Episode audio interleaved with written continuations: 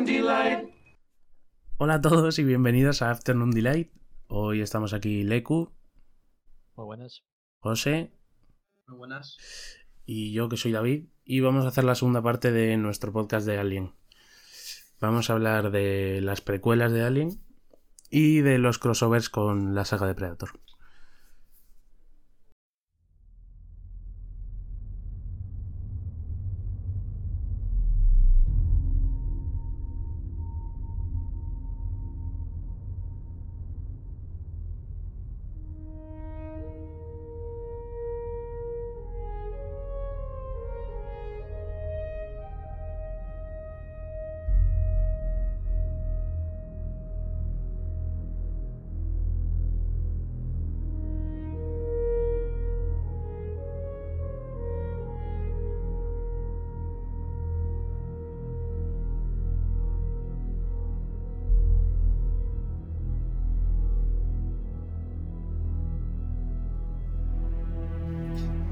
Vamos a hablar un poco de Prometheus, ¿no?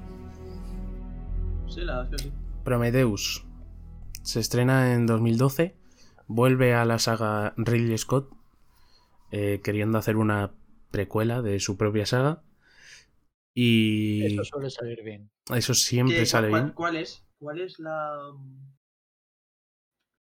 eh, la que dirige él? La primera. Claro, claro, él empieza la saga Sí, sí, sí. y ahora quiere hacer películas anteriores. Em, es un poco confuso, primero, que la, la película no se llame Alien. Eso es raro, va a empezar. Ya, Ya eso confunde un poco a la gente. Em, bueno, eso, ya he dicho, esta película se estrena en 2012, precuela de Alien. También no sale un Alien como tal en la película, entonces para el público general igual es un poco eh, rebuscado esto. Al, al final sí que sale. Mm, pero mm, Ya, yo la, la primera vez que la vi, eh, no sé qué años tendría. Salió en 2012, pues tendría 13 o 14. Pensé que... cine. Pensé que no era una precuela, pensé que habían hecho un reboot y ese que salía al final era un alien nuevo, en plan. Sí, sí, sí. Porque como tenía tiene esos aires similares a la primera, tal. Yo la verdad es que no estaba tan metido en el. En el lore, en plan de esto. Entonces me la vi y dije, ah, pues guay. Sí, además, bueno, es que esta película salió eso, el típico blockbuster de verano de ciencia ficción, tal. Mm, yo recuerdo verla en ver el anuncio en el cine varias veces. Cuando fui a ver Los Vengadores, cuando fui a ver eh, Ba- Battle Battleship. Battleship, Battleship, que también es de ese año. Sin nosotros, ok. Sí. Eh, re- tengo- ¿Battleship no la vimos juntos? ¿En el cumpleaños de alguien? eh, no, pero yo la vi en el cumpleaños de alguien, pero no en el mismo que tú. Vale. Y, eso. Ya veis. No, no me acuerdo, no me acuerdo de qué cumpleaños fue. Pero bueno, fue cerca de mi cumpleaños, porque Battleship es por- la estrenaron por esas fechas. ¿Por qué estamos hablando de esto ahora? ¿Qué coño tiene que ver esto con Prometheus? No sé, ¿sabes? ¿Sabes? Aquí la. Bueno, que, el, que vi, yo tengo el recuerdo de ver los trailers tal, pero no ver la peli hasta eso, un año o así después. Sí. cuando ya estaba eh, en DVD. Em, y, y es, a ver, eh, yo quiero decir una cosa, porque os voy a preguntar ahora qué os parece la peli y tal. Esta peli es muy curiosa porque todo el, el- la imagen que tengo yo de esta peli eh, por internet, quiero decir, críticas, eh, gente haciendo vídeos, todo eso es como, esta peli es una mierda, qué basura de película, tal. Pero luego la gente de nuestro alrededor la verdad es que le suele gustar bastante esta película. Pero también por cómo somos nosotros, ¿no? En plan. eh, Sí. Igual nos gusta mucho porque añade como eh, nuevos eh, formas de vida alienígenas, tal. En plan, nuevos- nueva mitología a la saga Alien. Y eso nos mola mucho a Pues todos. sí, sí, plan, eso influye también. Sí, eso yo creo que es lo que más llama la atención. En plan, eh, las culebras estas. Bueno, eran más lombrices, ¿no? Al principio. Bueno, luego Eran lombrices, Eran unos lombrices que se gusanos, sí. en el, en el arma biológica y, y que acabaron mutando. Pero, Ajá. a ver, Pero el nombre es No, no Xenosnake. bueno, lo que sea. ya- ya- no es un película. comentaba. Tiene, tiene cantidad de A- a- a fallos, tiene cantidad de tal. Y luego, cuando intenta casarlo con, con el resto de la continuidad de Alien tampoco casa tan bien. A ver, es que todo Pues se ha su dicho. peli- como su propia peli, sí que es mucho mejor película que como parte de, Sí. Ali- de, Ah. de la saga de Alien. A mí, Pero aunque me, es un, espectacular. que a mí, aunque me gusta la película, sí que reconozco que para empezar, hacer un- una precuela de una saga como Alien es una idea de, de bombero torero. O sea, porque lo comentamos en el podcast anterior, es lo que, o sea, es lo que yo más hice énfasis. Una de las principales cosas por la que la peli de Alien el octavo pasajero molaba era por el miedo a lo desconocido. Si haces Sí, una, sí, espe- sí. una película para explicarlo, pierde toda la gracia, ¿no? Entonces, por eso esta idea. Pero sí que es verdad que es- es- aquí está claro que mm, eh, Ridley Scott, o más bien los guionistas, o quien fuese, ¿no? Eh, Se supone que la idea original es de Ridley Scott. Em, tenía una idea en su cabeza de hacer una película sobre eh, humanos buscando a su creador, sobre mm, mm, robots, que es lo que más le interesa. Eh, y, mm, y la, la introdució. la- joder, la introdujo. Uy, uy, David. La-. La quiso introducir. Corta, corta, corta. te- Tenemos que eliminar esto, tío. No, no La quiso esto. introducir. La quiso van a in- pensar que no es Joder. tío. ¿Qué cojones? La quiso introducir en el universo de Alien. Pero realmente Sí, podía sí, haber sí. sido una peli separada perfectamente. Completamente.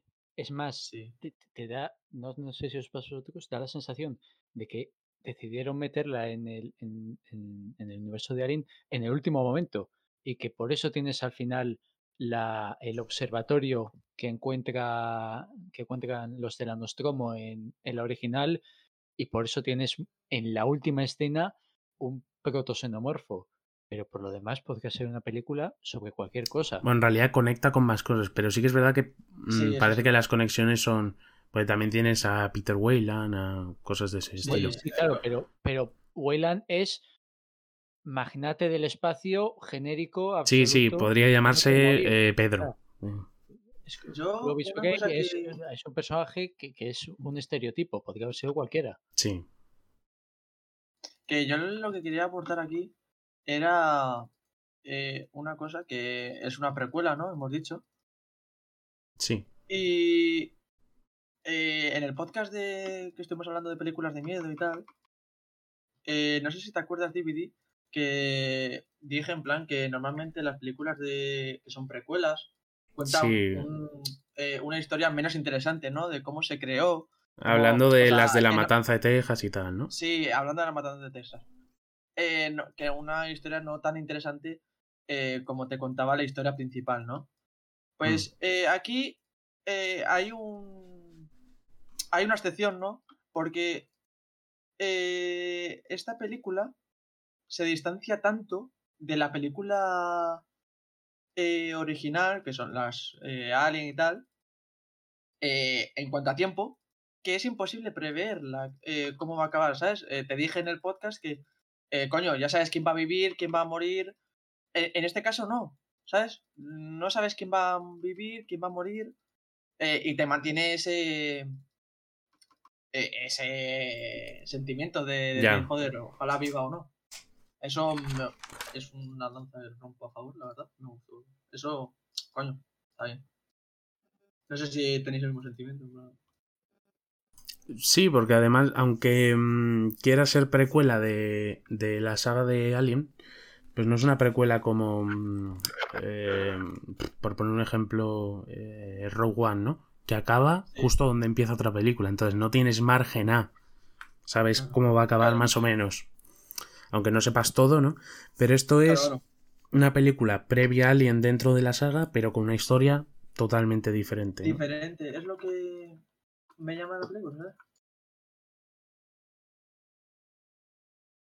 Que, y además es que lo que cambia por completo los temas de las anteriores, porque ya aunque en las anteriores, o sea, la saga principal, por así decirlo, cambiase a cada película, las mm, la 2 no es igual que la 1, la 3, tal. eh, en esta cambia directamente los temas principales, o sea, es otra película diferente. Tira más por el rollo ciencia ficción y mm, tira más por el por centrarse más en los robots que las anteriores que ya dijimos que a Ridley Scott le gustó mucho el tema de los robots en Alien Octavo Pasajero. Sí, Y de ahí que en esta se quisiese extender más en eso. Y, mm, y trata más sobre este tema espiritual del, del creador, ¿no? De búsqueda Sí. de creador. Sí. Y además eh, añade un elemento muy guay que es el de los ingenieros, propiamente dicho. La- que, coño, en las películas del octavo pasajero vimos, ¿cómo le llamabais vosotros? Ah, Space. Jockey. Space Jockey. y ya en esta eh, entrega ya nos eh, dan a entender quién son los ingenieros, o sea, el Space Jockey, eh, los ingenieros. ¿Y qué son? ¿Y qué hacía ese tío ahí, sabes? Y Mm. mola saber, ¿sabes? Además, la conexión que tiene con la primera es esa conexión. Mola. Sí, también es verdad que mm, en este caso voy a hacer lo contrario y voy a romper una lanza a favor de la gente que no le gustó. Porque, eh, aunque me gusta la película bastante, sí que es verdad que tiene muchas cosas muy confusas y como que no cierra nada la película. Por- mm, ¿A qué te es refieres? eh, La primera escena. la primera escena. Es que el mejor ejemplo es la Em- primera em- escena. Empieza, en la primera escena lo- lo- es el ejemplo perfecto para lo Sí. que quieres decir. Sí. Que luego, si ves la- la- las escenas eliminadas, la primera escena dura como 8 minutos y te explica un poco más, aunque sigue sin explicarte nada, ¿no? Sí. Se entiende, porque se entiende lo que significa la primera escena. Pero es un Bueno, poco se- al aire. Se entiende. Se entiende. El tío este se está suicidando para darle una patada al proceso evolutivo humano. Ya, pero ¿Es luego- eso lo luego- que Sí. la conclusión que saco es Pero eso, el- eso luego te lo explican más, a- más adelante. no, no Mm, lo hacen. Tienes una escena en la tampoco- que comparan genomas y, y te dicen, bueno, pues, pues, pues venimos de esto. Sí. Ah, vale, Y bien, además, pero no incluso, hay una explicación de incluso, cómo, no hay una explicación de por qué, no hay Es incluso más, en esta el escena, twist de, de la peli jamás supimos por qué, por qué de repente se arrepintieron de haber creado la humanidad y querían venir a la Tierra Claro, a, y- a exterminarnos. incluso en esa escena que es como a mitad de película, que es cuando te dicen, mira, los ADN coinciden, ¿no? El genoma. em, te- parece que te están contestando esa pregunta cuando realmente no, porque te dicen lo de, no, son iguales tal. Y el otro le contesta, ¿y quién les creó a ellos? Y es como, no, no me digas eso, joder, lo estás poniendo peor. Y, y luego eso, que al final es, vale, sí, nos crearon. Eso se queda ahí, Sí. pero luego descubren que nos quieren destruir. Y lo dejan en el aire como para una siguiente película. Pero la, la cosa es.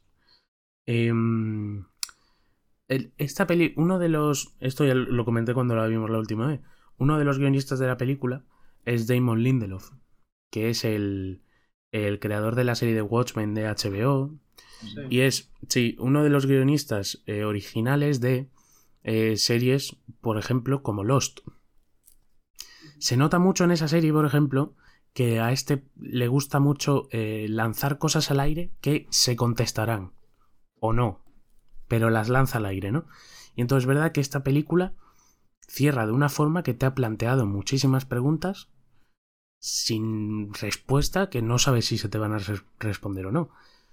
Y además A mí es que ese tipo de películas me gusta mucho porque me, me deja con mucha intriga y me, me gusta mucho en plan, ¿sabes? Investigar me gusta, ¿sabes? Decir, Sí, sí, Los, sí, los míticos de vídeo de ¿quiénes son los ingenieros? Eh, y te explica lo que has visto en la película, pero te lo cuenta el tío. Sí, pero aunque en ese vídeo no te explican, por ejemplo, por qué los ingenieros querían destruirnos. Porque no tienen información para sacarla, porque la película no te lo ha respondido. No, no, no. O sea, sí, sí, porque hay cómics y tal que lo explican, pero No, no, no. sí. No.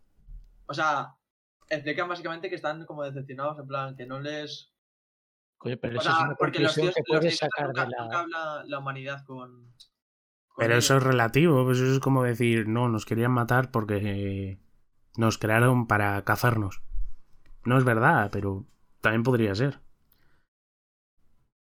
Que el- yo lo que digo es eso, que la peli plantea muchas. Y luego, vamos, luego hablaremos en Covenant de lo que se responde y lo que no. Pero tiene tela también. Ya, Pero sí. bueno, eso es eso, una, una lanza a favor de la gente que no le gustó. Porque entiendo que a mí estas cosas sí me gustan. Y me gusta este rollo de ciencia ficción, de tan existencialista. Pero igual la ve cualquier otra persona que yo conozca y me dice, pues menuda mierda de peli y me ha recomendado. ¿Sabes? Eso, que depende mucho de la persona que lo esté viendo. Em, los ingenieros, eh, a mí me parece una introducción guay. Mm, Sí. Este rollo de que nos han creado y, y son como biotecnólogos o algo así. Sí, sí, sí, sí, sí. Y el propio. su propia Claro, creación hay les mata. es- Hay una cosa con eso que, que luego me, me mosquea en Covenant, ya, ya hablaremos de ello, que te los presentan como una, como una sociedad muy avanzada. Ya sé lo que vas a decir. como- Bueno, luego lo hablamos en una Covenant. Con, un- con una capacidad técnica y, y- y- y- ingenieril es- espectacular. Y, y luego, cuando más adelante lo exploras pero- más, pues te, decepciona Bueno, un poco. El- una, hablando de esto de la tecnología, una cosa que raya muchísimo en esta película, que yo lo... mm, a ver, obviamente es eh, ser quisquilloso ya, en verdad da igual, ¿no? Y a mí, incluso a mí me da igual. Pero una cosa que raya es ver la tecnología de esta película y ver la Sí, de Alien el octavo pasajero, que se supone que es más moderna, y ver que esta es como ciencia ficción de hologramas y cosas así, y en Alien eh, el octavo ver si- pasajero tenían eh, pantallas de tubo así de ordenadores con teclas enormes y Sí, eh, es curioso. Que por ejemplo eso lo hace muy bien el juego de Alien Isolation, que coge Sí. toda la ambientación y tal de la primera película y todas las máquinas y tal, mola, mola un montón eso. Y en esta, esos son hologramas guapísimos, máquinas que giran así.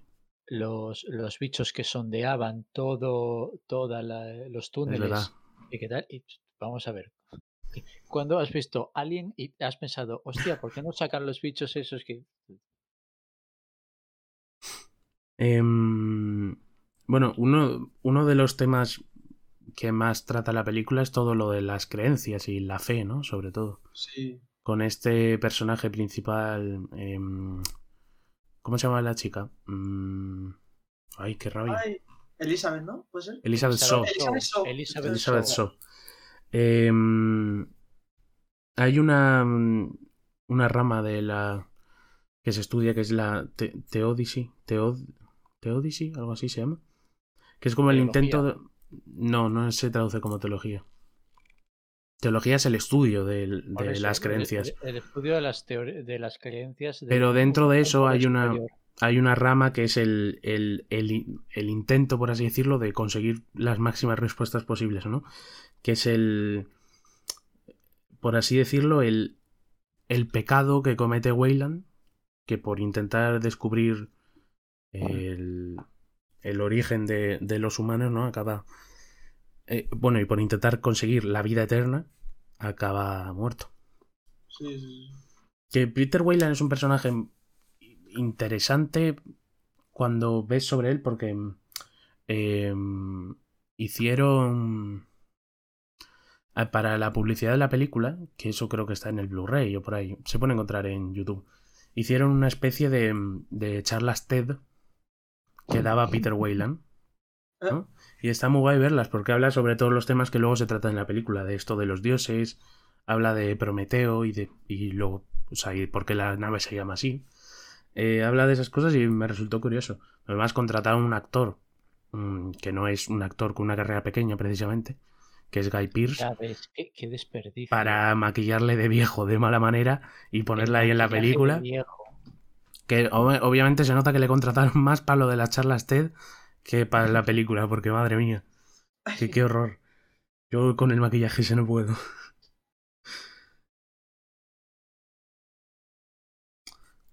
Y bueno, pues, mm, no, no hemos hablado de el mejor personaje de la película. El, el- el protagonista de toda esta, de esta y de la siguiente, sin duda. Sí.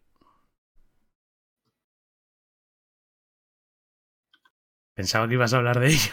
No, estaba. Ya. Yo me calló para que lo siguieras diciendo. No, dilo tú. Vale, vale. Tú me dices cuando. Cuando la estoy cagando. Dilo ya. Ah, bueno, Michael, el, el androide de turno de esta peli, interpretado. ¿Le vas a llamar Michael, tío? Es David, ¿no? David. David, Pero, pero. ¿quién es? Michael, sí, es Michael Fassbender, pero es David, tío. Eso es. Ah, vale. Vale, digo yo. Ok, pues venga, sigue, coño. No, no, porque me habéis cortado antes, no sé dónde me ha cortado David. Sigue desde David. Pero yo no he dicho David. Sigue desde donde quieras, tío. Tú, corta todo este cacho y vuelvo a introducir al personaje. Vale, no me va a cortar una mierda.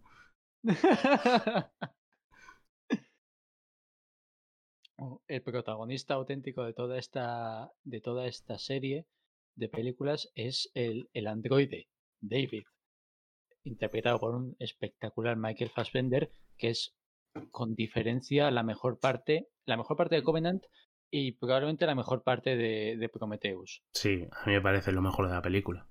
Sí, a ver.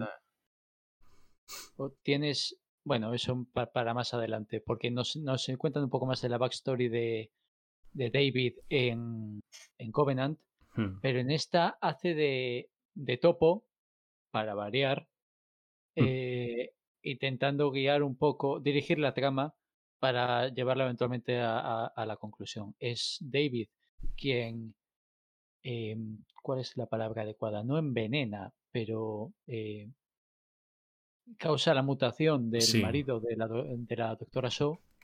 Es David el que está todo el rato eh, atendiendo el soporte vital de Wayland, que tenemos un par de escenas en las que él está poniendo una mano sobre una una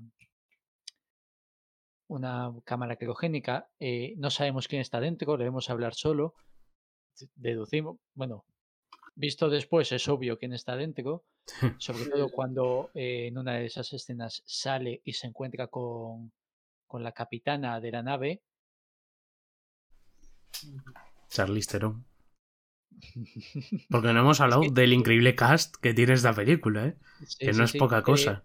¿Cómo, cómo se llamaba, por Dios, la, la capitana? Que tiene un nombre curioso, además. Em, eh, Vickers. Vickers, eso es. Meredith Vickers. Que es Eh, la sí, hija de, de Wayland. Claro, luego tenemos el reveal cuando finalmente se despierta Wayland de que, coño, que, que- que no es más que una chica con daddy issues. Un poco sí. ¿eh? Em, que bueno, eso, que el- lo que estaba diciendo, la película tiene un cast increíble. Está Elizabeth So es Numi Rapas, que yo no la conocía antes de esta película, pero luego ha hecho varias. em, por ejemplo, la una película de la saga Millennium, de los libros de la saga Millennium. Sí, sí, sí, sí. Eh, bueno, Michael Fassbender como, como David está increíble, es de, de mis papeles favoritos de ese actor. Eh, Charlize Theron, un actorazo también. Eh, Guy Pearce, que ya hemos dicho, un actor de mucho renombre que le contratan por un papel bastante pequeño. Idris Elba, Idris Elba como el... el- que es probablemente la segunda mejor parte de la peli. sí, y, y no sale casi nada. No- no Apenas casi sale. nada, tiene un personaje que, que- que- que te encanta en, en todas las escenas que tiene. Es Sí. súper carismático, es un cachondo y, y, y desperdiciado prácticamente. Tiene muy buenas escenas, pero pocas. Y luego eh, Holloway, el marido de Elizabeth Shaw, es Logan Marshall Green, que él, después de esta película sí se la ha visto en más... Le vimos en Upgrade, que es el protagonista, que hace un papelón. Ah, sí, sí. ¿No te acuerdas? Es el prota de Upgrade. Sí, sí, sí, sí. Em, eh, sale en, en Spider-Man Homecoming en un papel muy pequeño. Es, un, es el que dicen que es el, el que hay que contratar cuando no, cuando no contesta Tom Hardy. Pero no, no, la verdad es que es un actor. Y por ejemplo, el, eh, ¿os acordáis que había escenas en las que So veía a su padre? ¿no? Tenía como Sí, ensoñaciones. de- sí, El padre es, es Patrick Wilson, es un actor súper conocido. sí. Es el de Expediente Warren, el malo de Aquaman, Sí. en- joder, el de Coño, Insidious. Coño, coño, es cierto, sí, sí. ¿Y sí. sale qué? Eh, medio minuto en la película.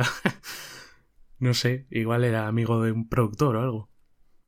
Y quiso hacer un camello. Eh, bueno, sobre David. Eh, es, el, es el cuarto androide que sale en la saga de Alien. Y Es el más joputa. El más joputa de todos. Y eso que, cuidado, Ash era un cabrón. Y eso. Ash era un cabrón. Em, es el. pues, por, así el. por así decirlo, el personaje busca una especie de humanidad que siente que no tiene. El, se le podemos ver al principio de la peli tiñéndose el pelo de rubio. em, intentando. Eh, Sí, em, sí, sí, sí. Lawrence de Arabia, ¿puede ser? O- Creo que era Lawrence de Arabia, sí. Me suena que era de Lawrence de Arabia. Eh, y eso, como le vemos entrenando expresiones humanas, cosas por el estilo. Resulta muy curioso. Y tiene. mm, eh, tiene una, como una búsqueda de la perfección continua, ¿no? Que es mm, curiosamente muy poco humano. O sea que se contradice ahí un poco. Eh, ti- tiene una frase en la película que a mí me encanta. Que es cuando. O sea, no él. Sino cuando el. El ingeniero. mm, O sea, Sí, ah, perdón. Él, cuando, cuando el ingeniero se lo cargan, al ingeniero, él dice mortal después de todo, o a pesar de todo. Mm. Que es como una reflexión Sí. que le hace como ellos son Sí. nuestros creadores, pero aún así son mortales. Y es una reflexión que luego vuelve a hacer en Alien Covenant. Que, bueno, luego lo hablamos, eso. sí, Em, y eso, ¿que- ¿queréis decir algo más de David? A mí me encanta, la verdad. Pues no, no sé, ya lo has dicho todo. Está, sí, bueno, a ver. Pero es un. Es un personajazo. A mí me parece un personaje increíble. De mis favoritos de la saga en general. Porque es que. En la saga. Em, luego, en cuanto a bichos y tal de la película. Tenemos varios. eh, y, y cada cual más asqueroso que el anterior. Sí. Tenemos. Bueno, primero se nos presenta este Black Goo. Que es el, el causante de todas estas mutaciones. Eh, Bueno, se supone, porque es como una explicación un poco también al Sí, aire.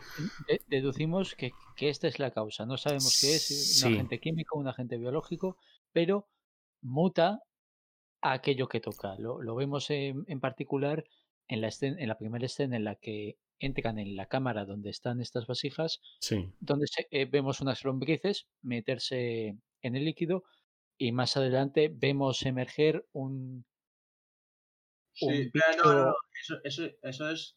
O sea, no fue inmediato eso. plan- No, no, fue un tiempo tarde. después. Sí, se quedan toda la noche dentro. El Sí, geólogo y el de los mapas, ¿no? Un, un bicho que deducimos es la lombriz mutada. Y que, y que, por ej- y que este agente es entonces el responsable de, de la aparición de, bueno, de más adelante xenomorfo, porque estamos viendo una peli sobre Alien y creemos que en algún momento va a salir un xenomorfo. Sí. Y luego la mutación de. em, eh, o sea, bueno, vemos a David llevándose un poquito del, del Black Goo. Se lo pone a Holloway. Sí. Holloway fecunda a su esposa cuando antes no podía ser fecundada eh, con este Black Goo y luego da luz en una escena asquerosa sí, y, la- y- y agobiante a más no poder. Pero, pero quizá la mejor de la peli. Jo, es una escena buenísima, ¿eh? Porque Sí, sientes, sientes el agobio que, que está sí, sintiendo sí, ella. El, el grito de sácamelo es Sí. buenísimo. En la máquina de. En la máquina médica esta. Y además sale un bicho asqueroso. Que Claro, luego crece y es más asqueroso. sale una especie de, de bolsa que luego se rompe y ya Sí, sale el bicho. Uf, uf, qué, es bueno es- es, qué bueno es. Es asqueroso. Y luego, y luego es súper grande porque, eh, bueno, estamos acostumbrados a que es- en esta saga con lo que salía de la barriga antes era el, el xenomorfo, ¿no? Sí, sí, sí. Y en este caso lo que sale de la barriga es más similar a un abrazacaras. Claro, porque, luego le vemos enorme y, y coge al ingeniero y le mete dentro un, un alien. Eso es porque es un poco lo de que vino antes. Si el huevo o la gallina. Sí, Eh, Esto, sí. esto es primero el, el- el primera, la primera mutación con un humano que da lugar a lo que después va a ir continuando el, a esa especie, al xenomorfo. Bueno, también vemos la mutación del, del, de los, del geólogo, del de el los geólogo, mapas. sí, el, el geólogo directamente cae con los dientes por delante en el, en el, en el arma biológica. Se lo come de lleno. eh, su, su mutación es un poco más rara. Creo que nunca tenemos un, un plano. Bueno, quizá tengamos un plano directo de su cara Sí, después, cu- cuando vuelve a aparecer de la nada. Eh, y no, no acabamos de decir. Parece más bien un zombie. sí, se convierte como una especie de zombie. Sí, que mata a todo. Uno esperaría que, joder, pues si el líquido este le hecho eso a una lombriz, ¿qué le hará a un ser humano? Y, y la respuesta es no mucho. No, No. que sí. Le dio super fuerza, le, Pero le dio la habilidad de desarticular sus articulaciones y, y ya está. No, Pero si no recuerdo mal, fue, fue en pequeñas dosis, en plan, ¿sabes?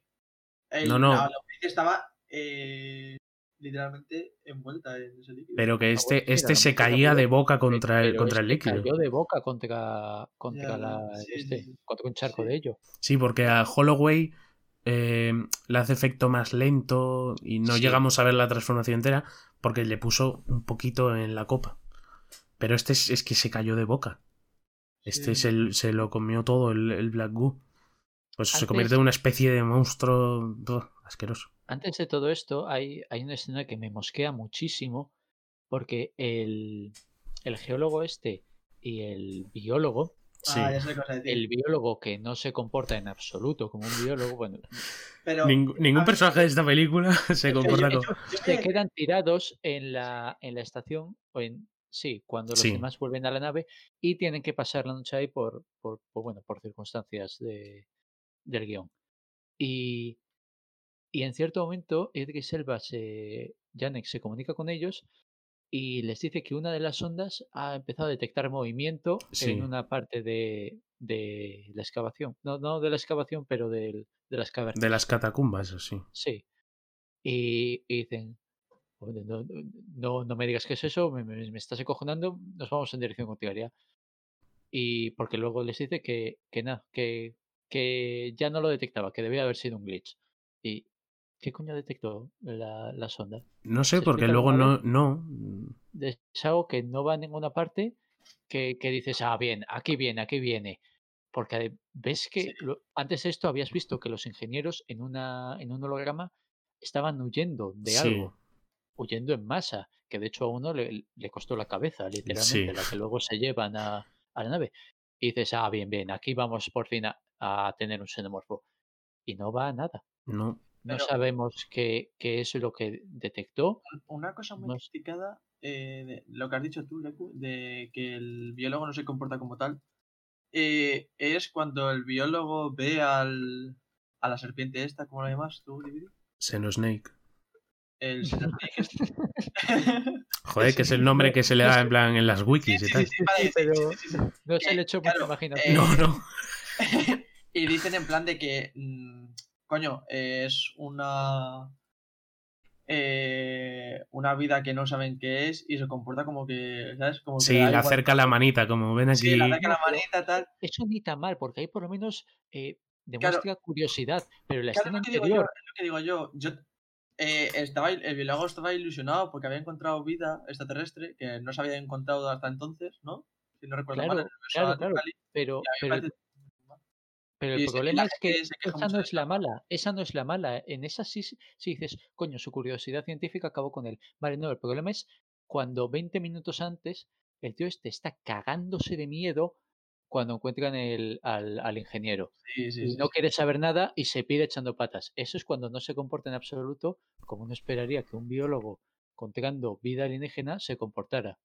Que eh, sí que es verdad que una cosa que fue criticadísima de la película es todos los comportamientos de los humanos, porque El geólogo se pierde. el de los mapas se pierde. Luego, lo- la típica escena de quitarse el casco en medio de un sitio desconocido, en un planeta que no tal. Lo del tío acercándose a la serpiente. Sí que es verdad que a mí me parece sin más, o sea, no me parece para tanto. Porque en todas estas películas tiene que haber gente que actúe de forma estúpida, porque si no, no habría película. Claro. O sea, ¿no? No, no, no. Sí, sí. Yo, yo lo que critico es que, que sea un personaje completamente distinto Sí, sí. a- a- en, En dos en- escenas de... que en dos escenas tenga comportamientos Sí, sí, sí. visualmente opuestos ante exactamente la misma situación. A mí, por ejemplo, lo, del, lo de que se quiten el casco no me parece tan mal, porque justo en esa misma. O sea, la gente recuerda el que hacen, se ha quitado el casco, ¿no? Pero no Sí. recuerda que justo en esa misma conversación dicen: el aire es muy limpio, más limpio que en la tierra. Entonces por sí, eso se sí. quita el casco, ¿no? Es, son como esas cosas que... Eso. Eso. Eh, ¿Algo más? Eh, es que hemos, hemos eh, nos hemos desviado un poco hablando de, Sí. de, de esa Sí, pareja del, del biólogo y del geólogo. eh, y estábamos con, no, con, con lo de las mutaciones y lo siguiente de relevancia que pasa en la peli después de que le saquen el alien a, a Shaw. De hecho, lo que pasa inmediatamente después es que se cruza con Wayland saliendo de la, de la cámara criogénica. Se, se me está olvidando cómo se llaman estos, estos dispositivos, ¿no? Sí, el sueño, no sé qué. Eh, sí, el hipersueño creo que lo Hipersueño, llamaban sí. en, me sueño. Eso en, es. en Covenant, creo que se refirieron así a ello. Y. mm, Bueno, las escenas de, de Wayland con el ingeniero también son curiosas. Esa, ese setup de, del el lugar donde los ingenieros están durmiendo, bueno, que solo quedaba uno, yo creo, que es el que Sí. despiertan, eh, que es el sitio donde se controlaba la nave, que David ve hologramas de cómo controlan la nave y eso. Bueno, no, per- per- permíteme otro inciso, porque tienes en la escena en la que se despierta y, y- y habla Wayland con él, habla entre Eso. comillas, te dice David que- que ha sido capaz de reconstruir su idioma Sí, a base de dialectos antiguos de la, de la Tierra, de, de acadio, de sumerio, de... no, eso no hace falta ¿Qué tampoco. ¿Qué cojones? Vamos a ver. Es, es porque tiene que hablar con él y no va a... No, que- claro, pero coño, dime que ha encontrado una serie de grabados en la nave y que a base de referencias cruzadas ha sido capaz de. Pero, pero qué cojones. ¿Me Sí, se lo, se lo quisieron quitar de en medio como Por el pudieron. amor de Dios. Eso, eso me mosquea muchísimo ese. Y eso, vemos que se carga Wayland, eh, le arranca la cabeza a David, no, no, parece, no parece muy contento. Y eso, no sé, ¿queréis comentar algo más? De... No, arranca, eh, arranca la nave y pone. va a poner rumbo a la Tierra. Sí, al final te dejan ese cliffhanger, ¿no? De que Shaw y David se van. Una pequeña narración de Shaw haciendo un No, no, homenaje no, a... no, no, Yo, yo hablo, yo hablo de. Ah, de, de que el, el- el ingeniero se despierta y se y pone rumbo a la Tierra para acabar su, su ah bueno, claro, sí, sí. O, o eso nos dicen, lo cual tampoco tiene mucho sentido porque el ingeniero este deducimos que se fue a dormir después de que el virus se liberara y matara al resto de la tripulación de la nave. Entonces, ¿por qué tiene tanta prisa en ir a la Tierra? Sí, Es que eso nunca se explica, o sea que no sé, no se sabe. Nunca nada. Y, y bueno, So huye, eh, le comunica, le da el mensaje a la Prometheus de que el bicho este pretende ir a la Tierra y a liberar el, el patógeno eh, este sobre la población y que tienen que evitarlo. Como no es una nave de combate, deciden embestirla, embestir la, la nave alienígena con la propia Prometheus. Esa, esa que escena es- mola, ¿eh? lo de sin manos. lo de sin manos mola mucho. Esa escena está guay. Y Eh, Bueno, que luego aquí sucede otra de las escenas muy criticadas como eh, personajes estúpidos haciendo cosas estúpidas. Que es cuando rueda la nave. se, se estrella la nave alienígena que por su geometría rueda, cae justo de la forma indicada para que se ponga a rodar el dicho Literal. objeto y, y casi aplasta a la doctora So y aplasta a la capitana Vickers directamente. Que es que todo el mundo decía, ¿por qué no corre hacia un lado en vez de... Que sí, que es verdad, pero no sé, en una situación tan tal, pues como- haces cosas estúpidas, pues Sí, corre hacia como- adelante. Es que se- con Stark otra vez, tío. es- También, sí, pues son típicas cosas, no sé, pues vas al, a lo más básico, ¿no? De tu instinto de supervivencia y, y pasan cosas. Y corres para adelante, literalmente, corres para adelante. Y eso.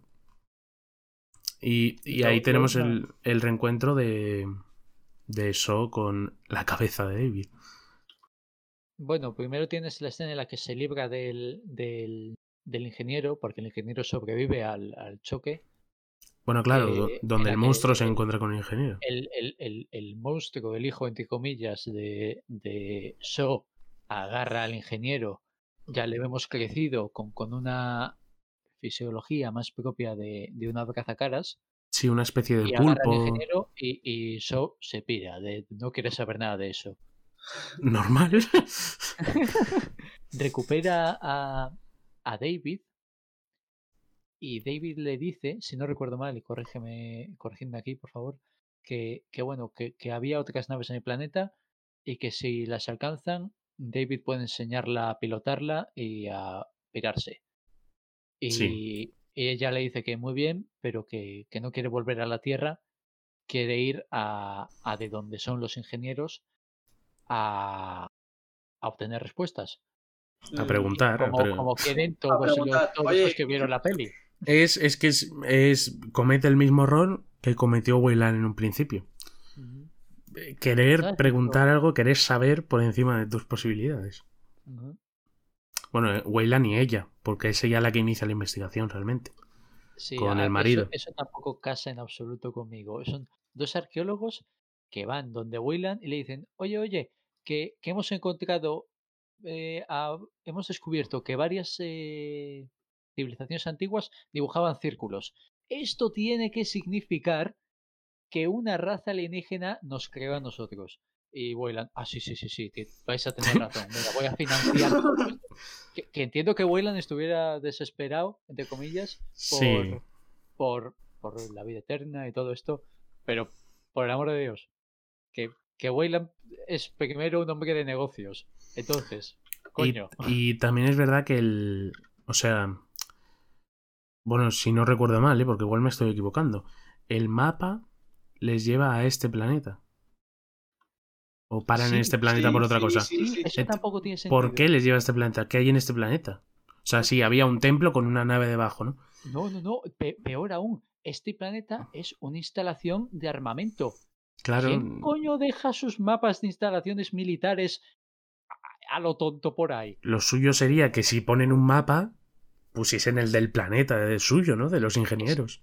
Es lo último que quieres poner en un mapa, una No sé. instalación militar secreta. Es- Literal. Sí, no, no. Pero bueno, A no ser Eh, que fuese en otra parte del planeta. ten- tenía que, tenía sé. que haberse tomado por, de alguna parte y, y había que hacer lo que había que hacer. Pero, pero vamos, que, que sí, que si te pones a, a rascar, encuentras fallos. Claro, sí, pero Muy, eso con cualquier tontos. película. Bueno, con cualquiera sí, no, sí. pero con Con muchas. cual- yo creo que con cualquier. No sé. Tampoco lo vea tan. tan falluno, ¿no? No, Ah, no, sí. pero No, sí que es una película no que se primeras. presta, se presta más a buscar fallos que otras, ¿no? Sí, Como que sí. parece que están más a la luz que otras. Pero aún así es una película que no nos encanta. primeras, ¿eh? De primeras la ves y tal, pero si luego te pones a pensar sobre ello, eh, pues te encuentras con un par de cosas, pues como en los últimos cinco minutos, fíjate todo lo que tal, que son cosas que no había, Sí, sí, no sí. venía yo pensando hablar No, de ellas, La clave es no pensar. Lo hemos notado antes, pero que, pero que las hemos sacado así. Sí, sí, lo importante es no pensar y ya está. Así no se te ocurren Eso- estas tonterías. Eso es lo que se pretende. Eh, ¿Queréis pasar ya a, Sí, ¿no? a Covenant? Eh, no nos queda. No nos queda nada- mucho que hablar. ¿no? Bueno, si de tenemos que decir algo más de Prometheus, hacemos un pequeño inciso en Covenant, porque igual Hay- hablando hay de esta se nos de- ocurre Ah, algo. el, ali- el alien del final. Ah, bueno, Coño, claro, ¿eh? coño, José, claro, sí, sí, sí. bueno, To- toda la peli diciendo que, wow, vamos a ver un xenomorfo y, y se me olvida cuando. bueno, que el, este, esta especie de alien, se- el nombre es Deacon, llama así. Es una especie de protomorfo, mm, porque no llega a tener la, la fisiología del xenomorfo, Sí. pero tiene la característica doble mandíbula. Eso por lo menos lo, lo tiene, ¿no? Que es lo que te hace pensar.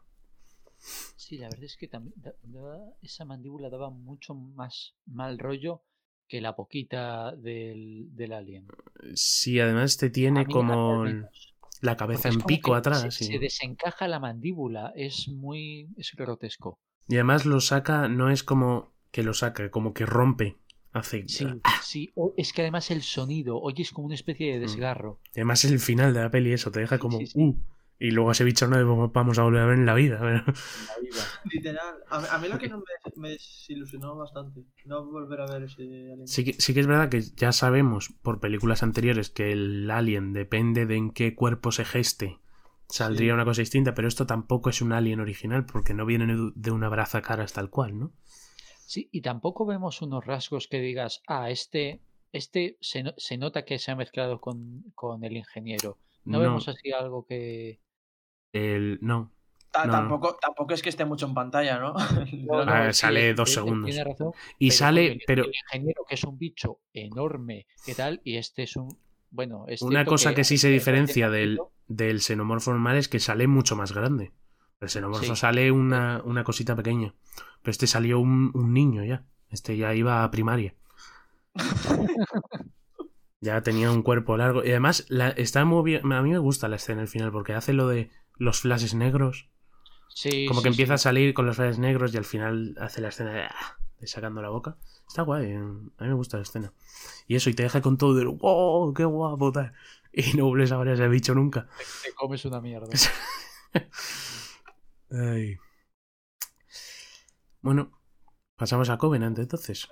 Pasemos a Covenant. Pues Alien Covenant se estrena en 2017, vuelve a dirigir Ridley Scott. En este caso el guion no lo hacen ninguno de los que hicieron Prometheus. Sí que es verdad Creo que que se debido... nota. se nota mucho, debido a la recepción de la anterior, como que aquí quieren cambiar un poco de dirección. Y aunque sí es secuela directa, eh, sí que es verdad que no tiene nada que ver. Y vemos muchas cosas como, ah, en Prometheus nos gustó esto, lo cambiamos, ¿sabes? Sí, sí, sí. Se ve mucho en, el, en esta película. Eso, vuelve a dirigir Ridley Scott. Eh, vemos que la, la Prometheus se separaba mucho de la saga. Esta se intenta acercar mucho más al octavo pasajero, siendo el final de la película una imitación del octavo pasajero como tal, ¿no? Eh, esos últimos 20 minutos de película. Mm. Y, mm, y eso, eh, ¿qué os parece? A mí la Eh, película... Bueno, a ver, dale tú. Vale, vale. Eh, ese primer acto eh, y, y la primera mitad del segundo me gusta mucho. Eh, porque, porque es muy alien, porque se parece mucho a, a la primera peli. Eh, Te refieres a la parte ya- de presentar a los personajes y luego la exploración y eso, ¿no? sí, después ya mm, No es que sí. no tanto porque, joder, Porque, vale, los eh, vemos eh, que en, en Prometheus vemos personajes que son directamente idiotas. Aquí, aquí la incompetencia reina suprema. Claro, en- pero aquí, en la tripulación del- fíjate, aquí- del eh, tengo que decir a su favor, fueron muy listos. Porque en la anterior película la mayor queja que hubo fue, eh, es un biólogo y se acerca al bicho. Es un geólogo y se pierde en las cuevas, ¿no? El de los mapas.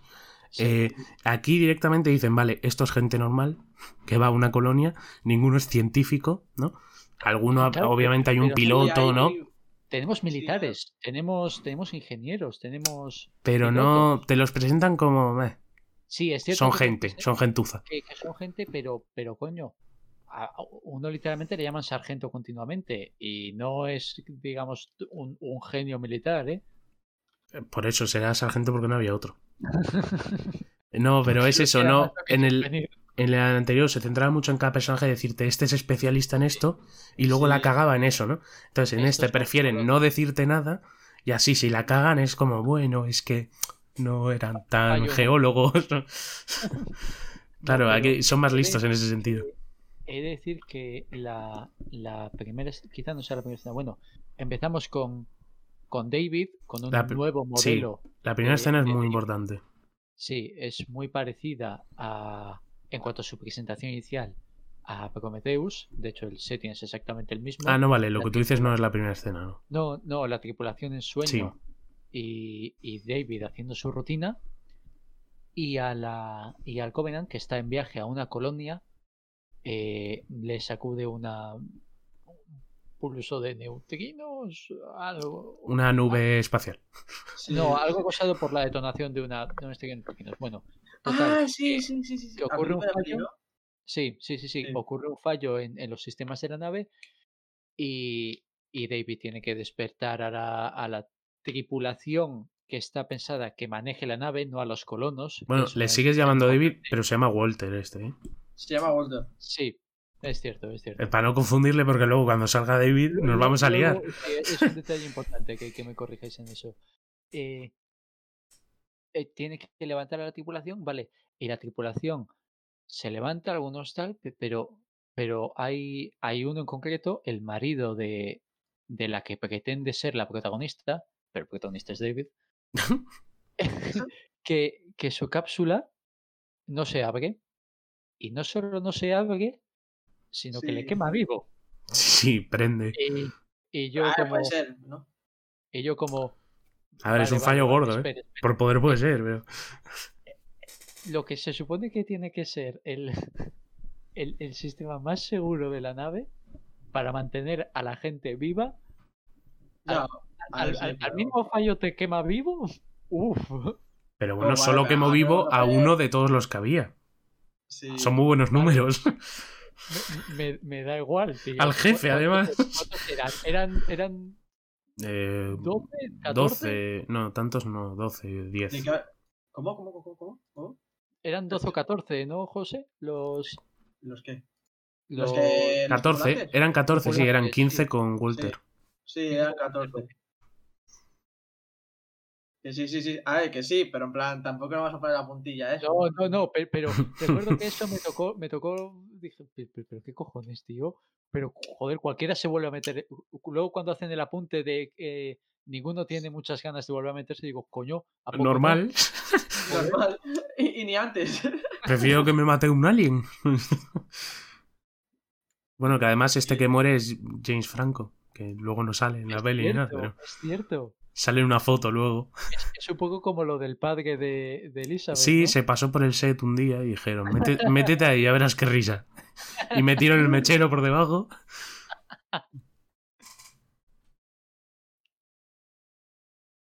Estabas diciendo algo, Leku, continúa. No, no, no, yo, yo solo quería hacer apunte de, de, Ah, de eso, de que, que la cámara esta le prendió fuego al fulano, eh, jodo. Que yo, eh, que la que sí que es la primera escena de la película es una escena brutal. Es la de Wayland hablando con David. Ah, es brutal sí, la conversación. por qué se llama David, que me Sí. encanta ese, ese detalle. Que Y bueno, cuando y tenemos- empieza, cuando le mosquea a Wayland, cuando le dice, ¿y por qué? Ay, ¿cómo le dice? Lo de que él es. Sí, tú me creaste, pero cuando no. tú me creaste, pero tú morirás y yo seguiré aquí. Exacto. Que es en referencia a lo que yo he comentado antes, lo de mortal a pesar de todo, ¿no? Sí, David sabe que él seguirá ahí, aunque su creador, que se supone que es superior a él, muera. Y, mm, y esta escena mola un montón. cuando, cuando le toca eh, los dioses entrando en Valhalla, ¿no? Sí. De Wagner. Con el piano, sí. Y, Y bueno, tenemos. Bueno, más adelante eso tiene no importancia, pero es un detalle. Sí, tenemos a, Guy. Pearce, ahora sí, sin maquillaje de viejo. Eso está guay. Y que no, es, no, no hace nada mal su papel para el poco rato que está. Y Esa escena, mm, esa escena solo, sí, sí, no sale más.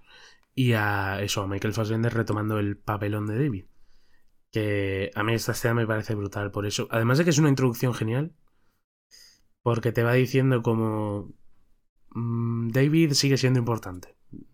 Y Sí, luego, sí. obviamente, es muy importante. Y, mm, y eso, es curioso que la peli no empiece con los protagonistas de la peli, que son los de la nave y tal. Ahí ya vas diciendo, uy, esto va por donde yo no pensaba que iba a ir. Y Pero mucho ese está guay, está de guay. mortalidad y tal. Mola mucho. claro, retoma los temas de Prometheus que luego aquí vuelven a ser importantes. Sí, sí. Em, bueno, quería decir eh, sobre la película, que esto lo comenté eh, hace poco, que em, la película se iba a llamar en un principio Alien Paradise Lost, por, en referencia al libro Paradise Lost, que es el, bueno, los poemas de John Milton, que hablan sobre la tentación de Adán y Eva y la rebelión y el destierro del ángel Lucifer. Luego hay ciertas similitudes con la historia, pero no tantas como para decir, wow, hubiese sido un título genial. Al final se llama Covenant por, por la nave, porque la nave es Covenant, ¿no? Sí, sí. Pero sí que es verdad que luego hay cierta similitud con, con el personaje de David que quiere ser un dios, ¿no? Y Sí. acaba siendo más similar al, al- al demonio que al propio, al propio dios. Y e incluso se dice una frase de... mm, Creo que se la dice Walter a David o David a Walter en el momento en el que están luchando, ya casi al final, que le dice una frase del poema de Paradise Lost, de eso, de que te creías un dios y eres un diablo, ¿no? Algo así. ¿Qué di? Ah, eh, no tiene nada que ver con esto. O sea, Bueno, da igual, esto acaba aquí ya. eh, lo, de del planeta mm, al que van, ¿os acordáis Sí. qué, qué planeta es? ¿El Eh, nombre del un- planeta? Ah, no, que vas a decir algo. No, Al- vale, vale, al perdón. O al que acaban yendo. Eh, es el mismo. No. No, no, no, no, no, me refiero eh, al que. Al ¿A, a que también al- sí, sí, sí, al que era su destino o No, al no, que- no, no. No, no, al que van por la retransmisión. ¿No? Porque. Eh, El que escuchan. yendo al final de la peli. El Vale, que- sí. Ah, vale, no sí, sí, al final de la peli dices. Exacto. Vale, Eh, vale. ¿Es el planeta en el que van en la segunda película? No, el de la No. segunda película es el primero del de la Es primera que- peli y no, no es el. No es- es- Estaría guay que fuese ahí por, por ahí los tiros, ¿no? En plan. No, ¿en qué porque. Es, es un problema de continuidad eso, porque ahí no había eh, ninguna colonia humana inicialmente. Sí, pero Ya, como pero entre Alien es que 1 y Alien lo- 2 pasan ahí- 70 años, ¿no? La Pues- cosa es que los aliens matasen al. O sea, que la colonia fuese de aliens porque eh, David les había puesto ahí. Sí, pero todavía se supone que va a haber una película después de esta, o sea que continuará la trama de David y en algún momento conectará con la saga original. ¿no? Pero no, esto no es la conexión, esto es otra colonia diferente. Ok, ok. Ah, no, me pregunto. Es que cuando la vi dije. Bueno, en esta película tenemos de protagonista, como ya hemos dicho, sin contar a David, a, a Daniels, que es la, la que era la mujer de James Franco antes de que fuese prendido. y, y Daniels, bueno, hay una constante en estas películas, mm, en Prometheus y en, y en Covenant, de querer meter a una Ripley de Hacendado como protagonista, que es Sí. eh, mujer con el pelo corto que lleva una pistola, y no funciona ninguna de las dos veces. No son malos personajes ninguno de los dos. A mí Elizabeth Shaw me parecía guay y esta, bueno, esta sin más. Pero... A mí me gusta mm, más. Elizabeth Shaw. Sí, Elizabeth Shaw mola más.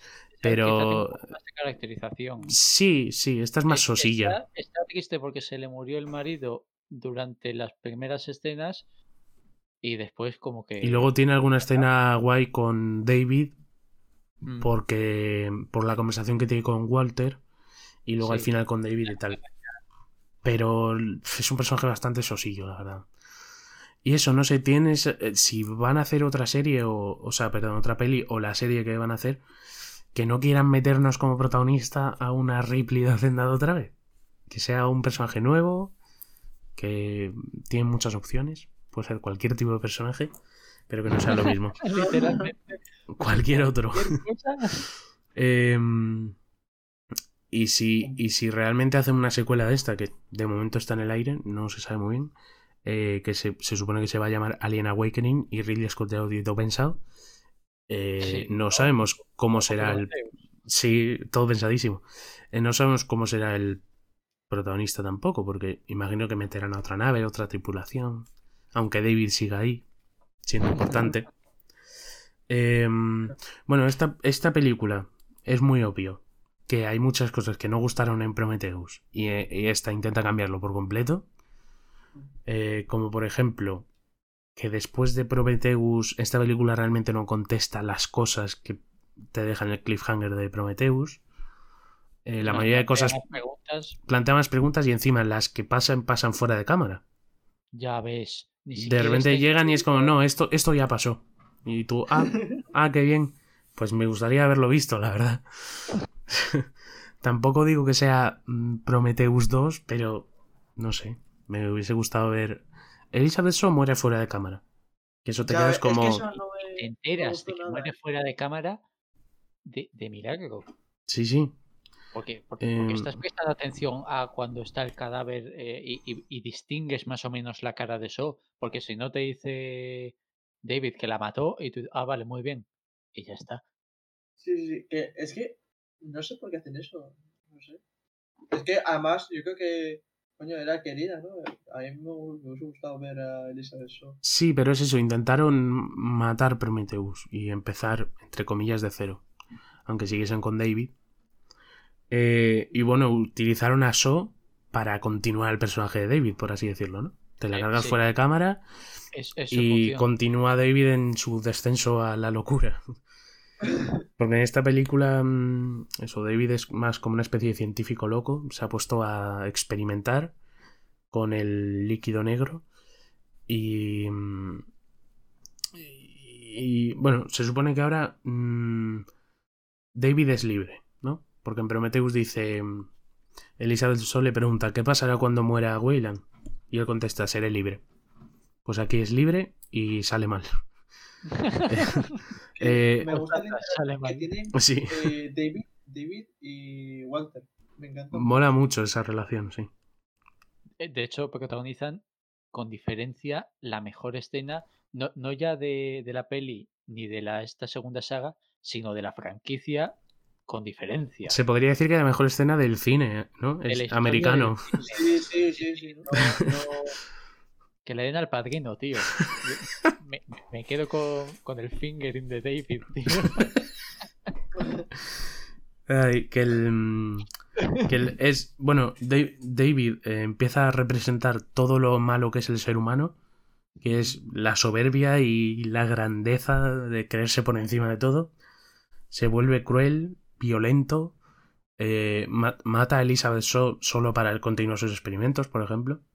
Que eso es algo totalmente inhumano, obviamente, porque no es humano, ¿no? Pero. em, y luego, en cuanto a lo de la relación de David con Walter, pasa una cosa muy guay que es que David eh, está como continuamente tentando a Walter, de nuevo como lo de Paradise Lost, ¿no? La manzana, la serpiente. eh, está continuamente tentando a Walter a hacer lo que no tienen permitido como robots, que son, que es crear, que es a lo que se ha vuelto adicto. A crear, a experimentar. Y, y esa, esa parte de David está súper guay. Lo, lo mucho que evoluciona el personaje entre estas dos películas mola un montón. sí, sí, sí. Y. mm, bueno, en, en esta película acaba creando al xenomorfo, entre comillas, porque todavía sigue siendo algo prototípico. Protomorfo, ¿no? De hecho, lo, ya- lo llaman así. Protomorfo, sí. Protoxenomorfo es el nombre oficial. Sí, son los blancos que salen al principio de la peli, los de la boca redondita, esos se llaman neomorfos. Eso me Y- gustan, ¿eh? Me gusta el diseño. El diseño es bastante terrorífico. Sí, sí, Por eso, sí. por eso, por eso. Y, y luego este del final es protomorfo, porque es como un xenomorfo que todavía no está 100% desarrollado, ¿no? Em, es muy curiosa la, la, la escena en la que vemos el huevo y se acerca el capitán y le, Sí. y le da ahí el abrazacaras. em, que luego cuando, cuando nace el alien, que es así pequeñito, con los, con los, los bracitos muy finos, Sí, que hace Y- el gesto de Sí, David levanta los brazos y el alien lo imita. ¿no? Pues Sí. David ha creado vida, que es lo que no se le tenía permitido hacer. Esa Sí, escena mola mucho. A mí me cabrea mucho el. ¿Por qué le sigue el, el capitán. El capitán, tío? O sea, eh, ha visto que en plan se ha cabreado mucho con él. eh, se ve que no quiere matar a los xenomorfos. eh, es más, el mismo capitán desconfía de él Ya. y le dice: eh, Ahora me vas a decir todo lo que tienes que en mente, tal. Y dice David: Vale. Le Por va aquí. a enseñar. Por aquí, jefe. No, no, es que le dice por aquí. Sígueme. Sígueme. Y yo, tú, tío, no sé, te va a matar. O sea, es que Pero es- es más por el desconocimiento del, del, del ser humano. Porque él sabe que David es un robot y es como es un robot, no puede hacer esas cosas que ha hecho, ¿no? Y entonces le sigue porque no sabe que se va a encontrar. Eh, Es más desconocimiento y, y eso, el, el sentir que estás tratando con un ser de, de mentira, ¿no? Y Claro. por eso no se espera que vaya a ver, obviamente yo tampoco me lo esperaría. Por mucho que desconfíe de él, no me esperaría que fuese a ver Tú, un alien que eh, me la- impregnase. ya- no, no, que sí, sí, sí, pero ya, ya has visto que en plan, coño, no quería que matases al alien ese que se Sí. acaba de cargar. a- Podía haber ido con muchísima más cautela, obviamente. que por eso digo.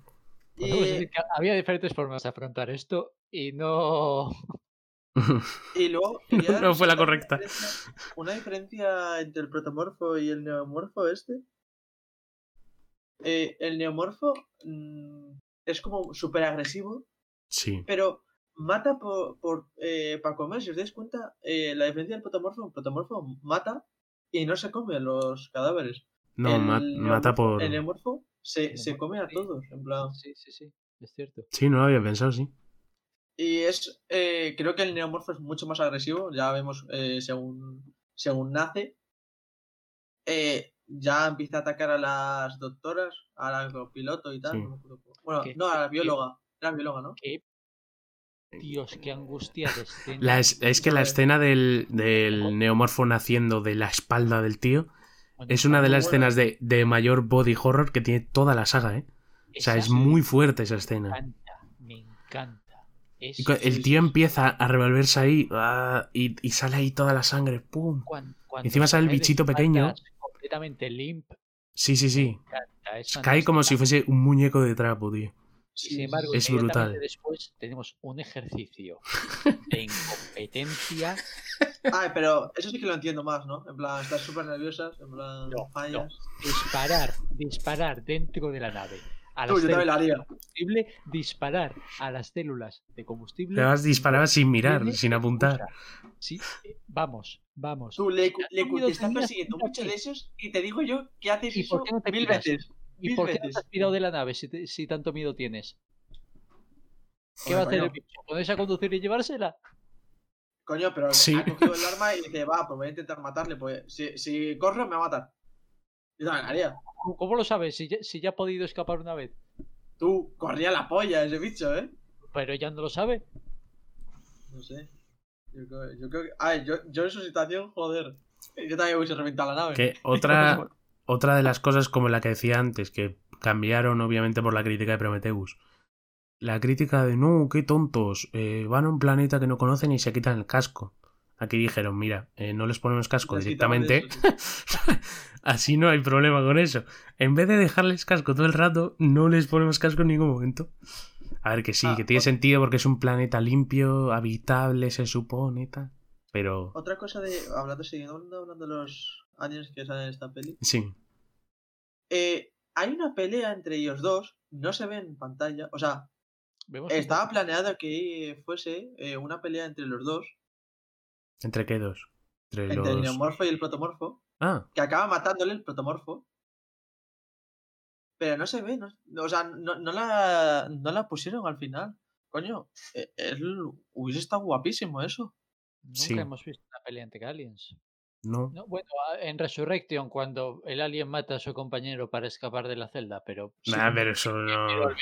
Le da un Sí, sí, sí, golpecito. pero en plan, tú, Sí, pero entre el protomorfo y el neomorfo hubiese molado Sí, mucho sí, una pelea. Estoy, estoy contigo. Pues estoy eso. contigo. En, en el guion original sí que estaba. Y luego no sé Ah, por pues, qué lo quitaron. Hubiese estado súper guay. hace mucho que lo decía. Hubiese estado muy guay. Y además es eso, en plan, claro, el protomorfo más gana porque tiene la armadura esa, el otro es más como carne y tal. ¿Sabes? Sí. Una, una cosa. Y... Bueno, Didi. Nada, no, y eso.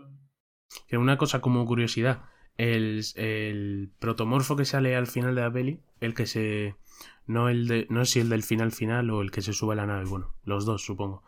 Eh, están interpretados por Javier Botet, que es un actor español que, se, que hace de monstruos en películas de Hollywood y tal.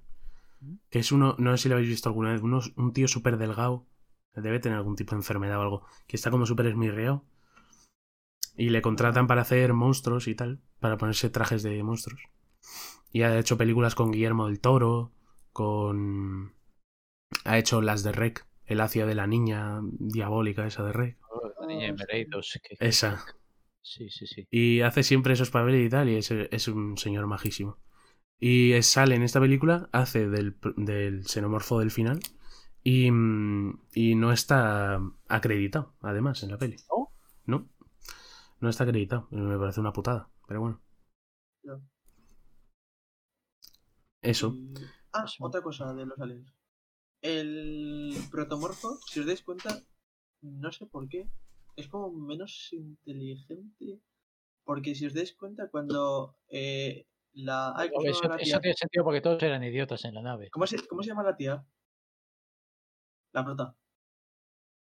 Eh, lo, lo- Daniels. Daniels. Cuando Daniels eh, coge la. Eh, la zarpa para coger al alien.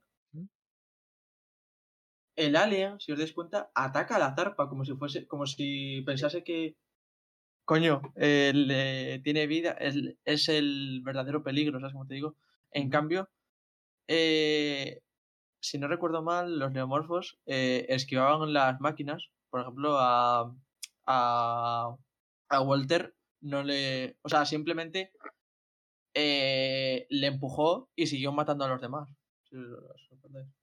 Pero Creo que- es, se supone que este eh, protomorfo que aparece al final es más. es mucho más animal, por así decirlo, que, que humano. Porque la gracia del xenomorfo Sí, pues- original era que al salir de un ser humano tenía similitudes, ¿no? Iba a dos patas, eh, se escondía en la oscuridad, tal. Y este es muy básico, es como el, el, la el xenomorfo más básico, y va a cuatro patas, y, Sí, sí. y, mm, o sea, cuatro patas no, pero como que se ponía de cuclillas y tal. Y por eso igual es más tontuco, ¿no? Supongo que Sí, será sí, eso. pues, por eso, por eso.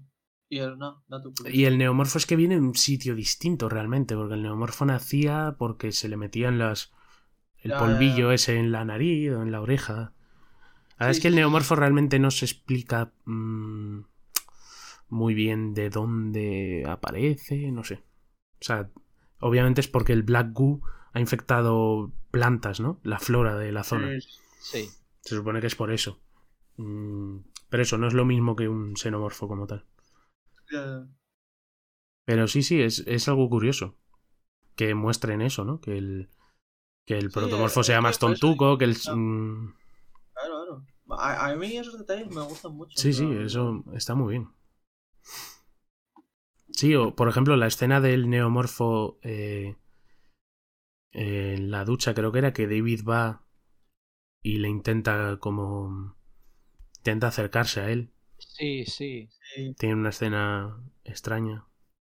sí. La reacción de, de David cuando el capitán lo mata al, Sí, al Norfolk es una, es una actuación estupenda. En, en la versión original es flipante.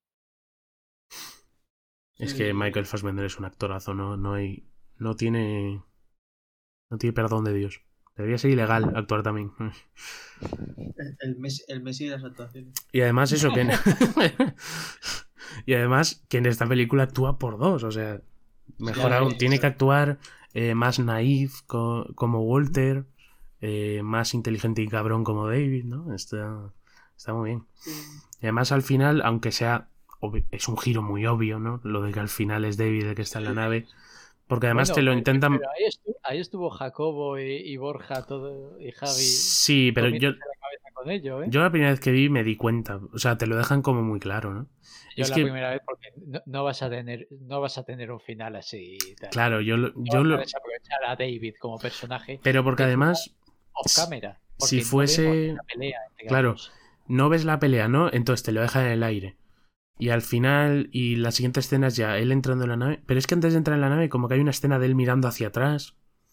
Que ahí dices, Sí. es David claramente, ¿no? Ahí es como Sí, cuando sí, te das más cuenta. Yo creo que está a propósito hecho para que sea obvio, ¿no? Porque no. Tampoco te lo.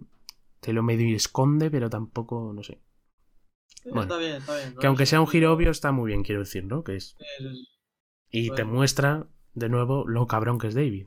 Eso es importante. Em, eh, las escenas de, de David y Walter interactuando, ya lo hemos dicho, pero es que son brutales, o sea, sí, son una maravilla.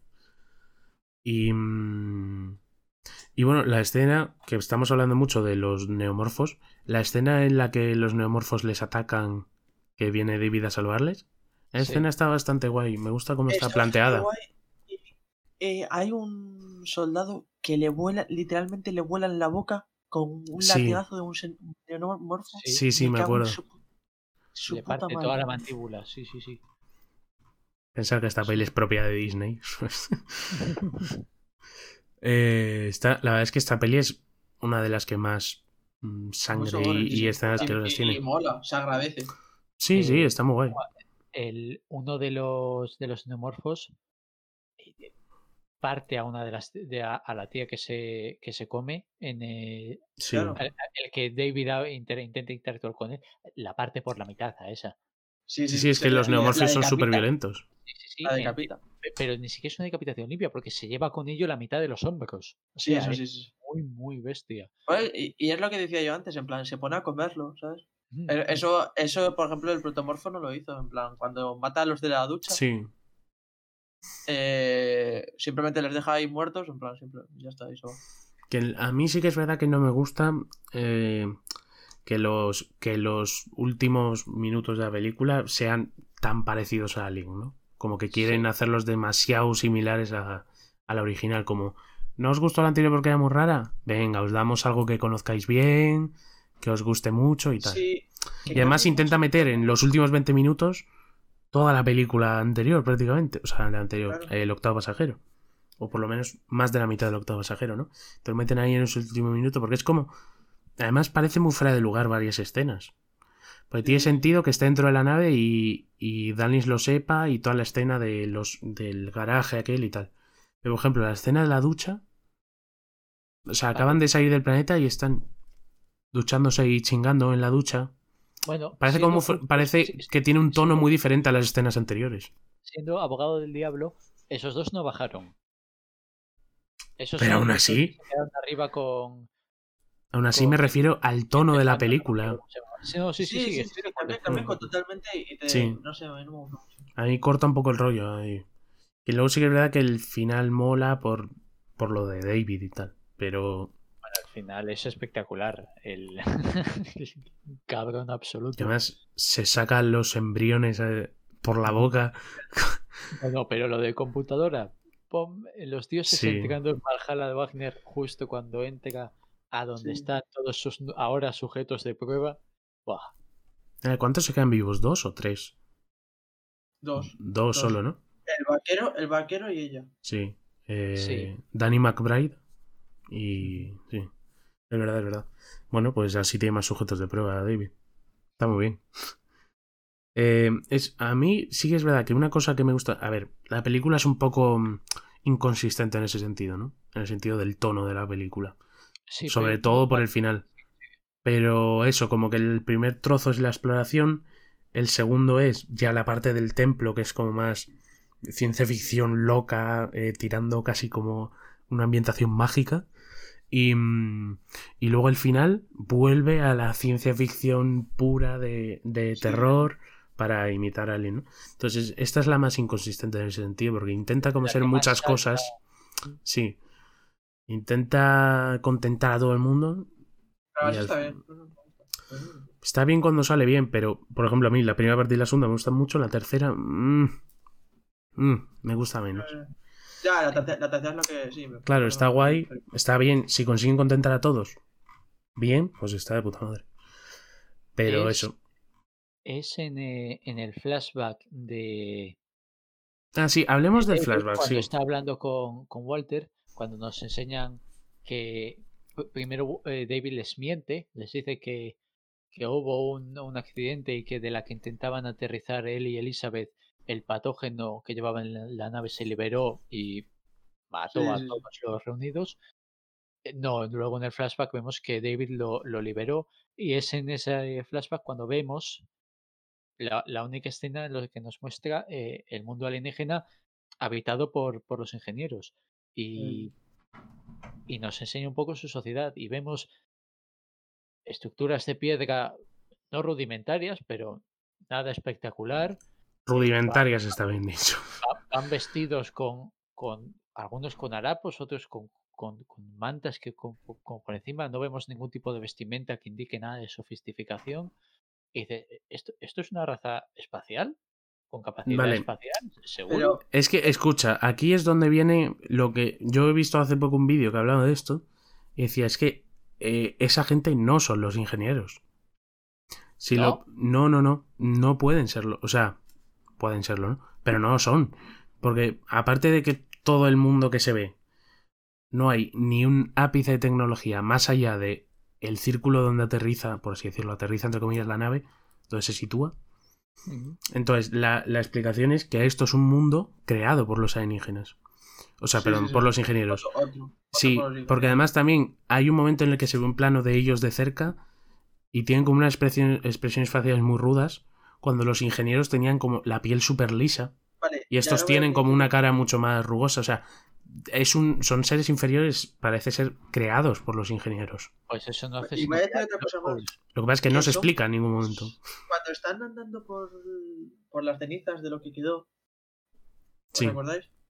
Sí. Los, lo que son las, bueno, las cenizas, lo que quedó, las estatuas que hay ahí, Sí, como los- solidificadas. son, son como humanos, no son, no son que en Prometheus vemos que son de dos metros y Claro, pico, son más pequeños ahí. Son gigantes. Aquí son como de un tamaño de un humano.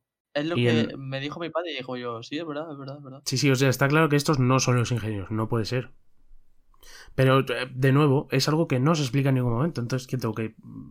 Pero bueno, Entenderlo eso yo, queda no sé. para teorizar, ¿no? Eso a, a mí me Claro, pero si en la anterior película dicen que van a ir al planeta los ingenieros y tal, Claro, es eso. aquí te- lo que piensas automáticamente es, vale, son los ingenieros porque además se parecen, entonces te ¿qué confunde por completo. contra ellos, entonces.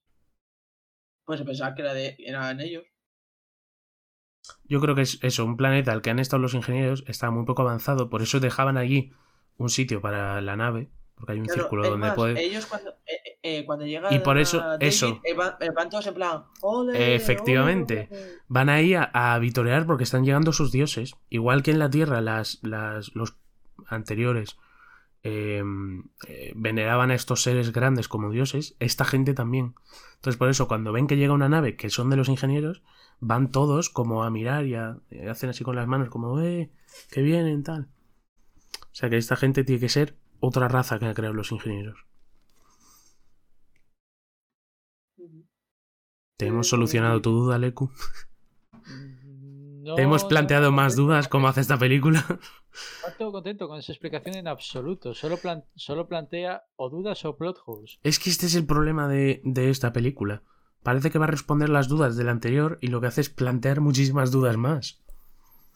Yo, por ejemplo, una cosa que quiero saber, porque imagino, es que no, seguramente no. De hecho, no creo que llegue una secuela a esta película, porque esta recaudó muy poco y Ridley Scott llega con mucho tiempo diciendo, sí, sí, estamos con la siguiente. A saber. Em, em, si hacen una siguiente, ¿no? ¿En qué momento? En algún momento tiene que conectar con Alien. En algún momento. ¿En qué momento conecta el tema Reina Alien? Porque aquí los huevos no los ha sacado una reina. ¿no? Los ha Sí, creado él de alguna forma. ¿Que sí se explica? Que, que sí se explica. Ah, ¿me lo estás preguntando? Sí, No, no, no se explica. no, no, no se explica. No, no. Eh, no, aquí tiene unos huevos que no sabes de dónde sacados, o sea, de sus experimentos. Pero eso Ah, igual. del Prometheus, claro, ¿no? Claro. Pero no había El huevos. ¿eh? Prometheus había huevos de esos. ¿No? No, lo que había eran vasijas. está el líquido, el- las vasijas con el líquido. Esto deducimos que lo ha creado David a partir de, A partir de los experimentos. experimentos. Escúchame, en Prometheus, eh, no, no en Prometheus, en el octavo pasajero, cuando Sí. están allí, Hay hay, huevos. hay huevos. Hay huevos. De, de eso habla David. Claro, por eso, ¿cómo conecta con eso? Se va a tener que conectar esto con lo otro. Sí. De hecho, el problema de la nave de la primera de Alien aterrizó allí porque se estrelló, porque salieron unos huevos, o sea, porque rompieron unos huevos y jodieron a los que estuviesen allí. Ingenieros, el- el no lo sé. ingeniero que está ahí tiene el pecho reventado. Ese Sí, el, el Space. Jockey tiene los huesos salidos hacia afuera y tal. Entonces, eso, esta película plantea muchísimas dudas, muchas más de las que responde. Entonces, Eh, ¿habrá una siguiente que lo responda? No creo. Tendremos que quedarnos con las ganas. Eh, David libera el patógeno sobre la población extraterrestre que puede que sean o no los ingenieros. Eh, no vemos que, que haya mutaciones o que les salgan alienígenas ni, ni nada. A ellos los mata solamente. ¿No? Altera la, Eh, la flora y, la, y, tal, pero a de ellos alguna forma vemos- les deja ahí. No, no les causó mutaciones, no como a Holloway o al geólogo, no les hizo que les salieran aliens de xenomorfos de dentro o, o- o la variante de xenomorfo que, que les correspondiera, no vemos nada de eso. No, de alguna forma vemos que, que estos seres han mutado porque les vemos como. eh, es que no me sale la palabra, como calcificados. Unos- Sí, unos salen vomitando, unos... Sí, Me parece más bien que estuvieras en, en Pompeya. sí, No, sí, parece ese rollo. No, O no en- o en- los efectos que tuvo en la película anterior. o sea que O en, el, en la tercera del reveal de Evangelion, cuando se habían quedado como a mitad del, Sí. del tercer impacto, que sí, se sí, quedaban como así. Las brechas del infinito, creo. ¿no? Eso, sí. Qué ganas de que- que por cierto, que por cierto, la escena de cuando libera el patógeno, que lo dijimos cuando lo vimos, dijimos, esta escena es super Ridley Scott. Esa mola, mola esa escena eh, visualmente. Ozymandias de fondo. Sí. em, Oh, qué bueno Jacobo que se pone a gritar. Lo ha dicho, lo ha dicho. Ay, qué bueno. Que mm, cerramos Covenant aquí, ¿no? Eh, déjame pensar, déjame pensar.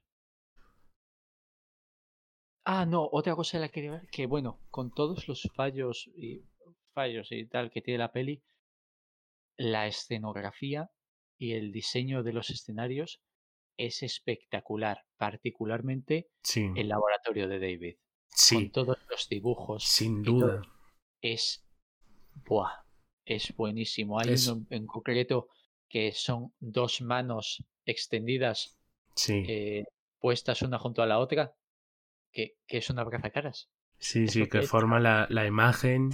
Sí, sí, sí, es, es precioso. Y Esa escena es brutal. una trabajera la que fue al, al diseño de los, de los interiores, eh, extraordinaria. Y, y, mm, y esos muchos basados en el, en el diseño original de H.R. Giger, lo que hemos hablado en el anterior podcast, ¿no? En esos diseños tan... Es que ese estilo tan suyo, tío, porque ves un dibujo de, de ese hombre y dices, coño, es que es suyo. Estos muchos eran los diseños originales del Alien que él había creado. Y otros no, y, y no serían suyos porque el hombre murió, yo creo, yo creo que no está vivo. Y, mm, así que muchos de ellos serían creados a partir de, ese, de esos diseños. Está súper guay eso. Em, vale, igual cerramos Covenant aquí. Eh, José se ha tenido que ir. ¿Ah, sí? Sí. Eh, comentamos nosotros dos las de Alien vs Predator así rapidillo. O sea, bueno, Pues- rapidillo. Pues sí, pues porque vamos, no... Eh, tampoco hay mucho de qué hablar, pero bueno, algo porque se- sacamos. Se, sitúan en, en su propia línea, completamente Sí. separado. Bueno, yo ya dije en el anterior que vi un vídeo que explicaba como si esto estuviese dentro de la línea. Y explicaba, pero aún así habría muchos agujeros, o sea, obviamente no puede estar dentro de la línea de Alien. Eh, pero explicaba que el Peter Weyland que aparece ahí es el padre de Peter Weyland, el de Prometheus. El padre como poco. Y luego Weyland, el de Alien 3, es nieto de ese. Pero bueno, mm, obviamente pasan muchas otras cosas por las que no podría ser. Sí. Em, por ejemplo, la, la línea temporal de Predator es menos confusa porque no- primero no dan fechas en ningún momento y por Bueno, ejemplo... eh, Sí, ¿no? Eh, en la, la 2 tienes es el te dicen que es verano del año me lo invento 72 o algo así, pero sí tienes una fecha en la 2. pero es la fecha del estreno de la peli, ¿no? 87 creo que era. Ah, es en eso no lo sé, pero estoy Bueno. muy seguro de que, de que empieza diciéndote Los Ángeles, verano del no sé Sí, cuántos. sí, porque luego em, en la última que han sacado de Predator hay una escena al principio de la peli como en un bosque y eh, hay unos hablando o no, no, no, luego están como en un laboratorio y unos comentan el incidente del 87 refiriéndose a la primera película, ¿no? O sea, ahí la continuidad está un poco más cerrada por eso. Pero esto, en- esto era Alien es en el ¿en qué año es Alien la primera? 2080 y- no, Eso, 2080 y algo, 2100 y poco. no, eh, Prometheus y Covenant son Prometheus es en el 2070 y algo y luego Covenant 90 y algo. Vale, vale, vale. Y luego ya es 2100 o algo, la de Alien Octavo Pasajero. O s- y luego esta, porque tú dices, vale, es en 2004, vale. Eso podría no plantear ningún problema de continuidad. Lo único que plantea un problema de continuidad es cuando meten a Weyland, que no tiene ningún sentido meterla ahí. era porque querían recuperar al actor, por tener una cara conocida y tal.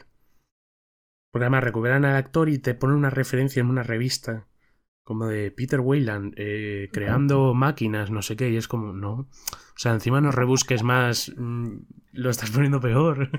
Ya, ya tenemos el apellido, ya nos basta con eso. Sí, tío. Además, está Weyland cuando todavía no se ha juntado con Yutani, ¿no? Es Weyland solo. No, no, por, O ya eh, es Weyland Yutani. No, es. Aquí es el señor Weyland. Sí, Pero después, el final de la 2, te mete a Yutani, sí. Te, te van a hablar con, con su mujer, no sé qué, Yutani, eh, que la llevan las piezas de tecnología que recuperaron de los, Sí. de los Predator. Y tiene, teni- tenía una frase que ahora no recuerdo bien. Es que es un, es un cliffhanger de mierda ese. Es es un cliffhanger de mierda completamente. Pero bueno, vamos a hablar primero de la 1, porque es la que más chicha tiene. Alien Sí, vs eh, Predator, eh, la, la protagonista, la tía, ¿era escaladora? sí, bueno, no, eh, salía escalando al principio. Sale escalando. al Es porque hubo una época en el cine en el que estaba de moda poner a la gente escalando para decir, mira qué guay, está escalando.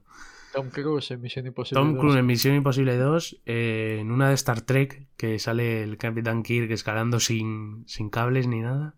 Coño, Estaba coño, como de moda. Esa, es buenísima. Que aparece escena Spock. aparece Spock con unas botas que le hacen levitar. Sí, Kirk se cae y Spock hace. Leonard Nimoy, a sus años que tenía ya, hace como que se la tira por él. Sí. Como si estuviera muy. Tú, búscala en internet porque es no, no, sí, ver yo la he visto esa película. Y no despollarse. que lo- lo peor-. Lo peor de decir, porque dices, a ver, Alien vs Predator sí, todo es como, mira qué guay, ¿no? Eh, eh, Misión Imposible 2 estaba dirigida por este, por el, el asiático este, ahora no me sale el nombre. El que ponía palomas blancas, cámara lenta, ¿sabes, no? ¿Sabes cuál digo? Eh, y entonces le gustaba este tipo de escenas, Tom Cruise escalando una montaña, tal.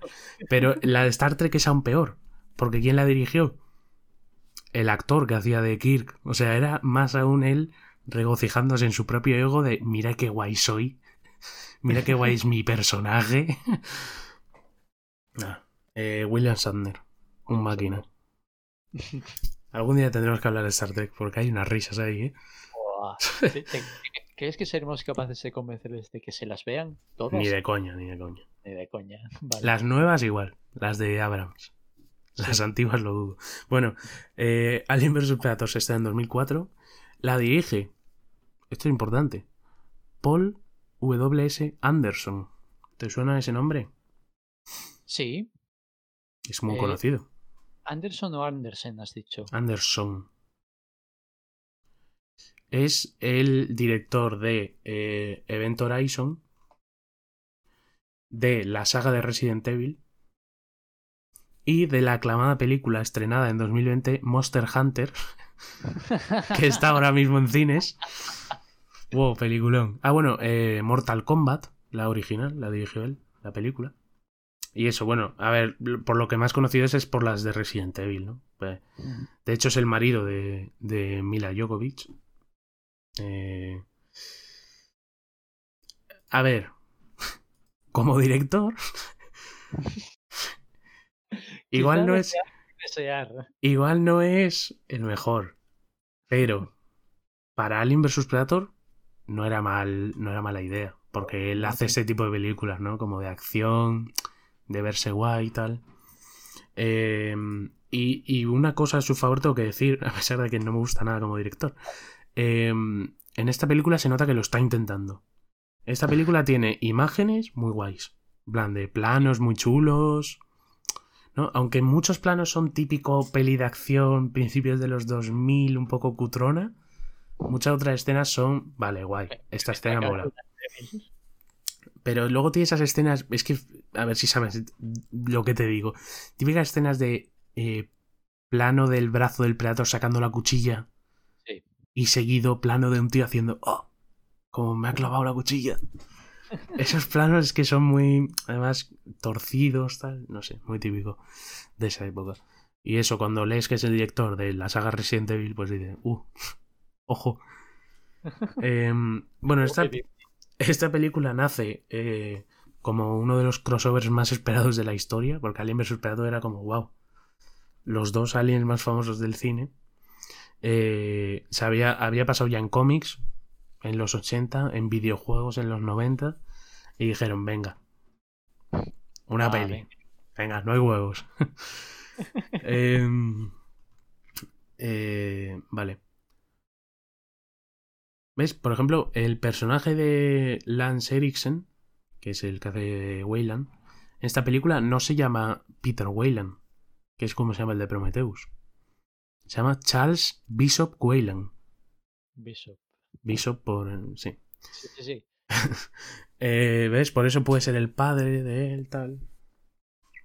Bueno, queda igual, porque la cronología aquí no importa una mierda, pero bueno. Que no hay que intentarlo. porque Es un dolor de cabeza que no merece la pena. Sí, Esto, recuérdame un poco esto. Teníamos una pirámide en Sí. el polo norte o en el polo sur. Da en igual. el un sur, en la nieve, Antártida, en la Antártida. En un sitio con nieve. Que se volvía activa porque era la temporada de caza de, de los Predators. Sí, porque ¿no? la primera escena de la peli es como una. Bueno, mira, la primera escena de la peli es una cosa que odio, pero lo voy a comentar más adelante. Al principio de la peli vemos como una nave sobrevolando la Tierra. Y ahí es cuando se activa la, la pirámide, ¿no? Entonces supongo que es por eso, porque es como el inicio de la época de caza. Una cosa que. Lo, lo primero de la película que te choca, que es lo que más odio la, odió la gente, Además, 2004 es cuando empezaban los foros en internet, tal, que te destruían una película fácil, porque te la ponían a parir y no iba nadie a verla. Era algo muy común en esa época.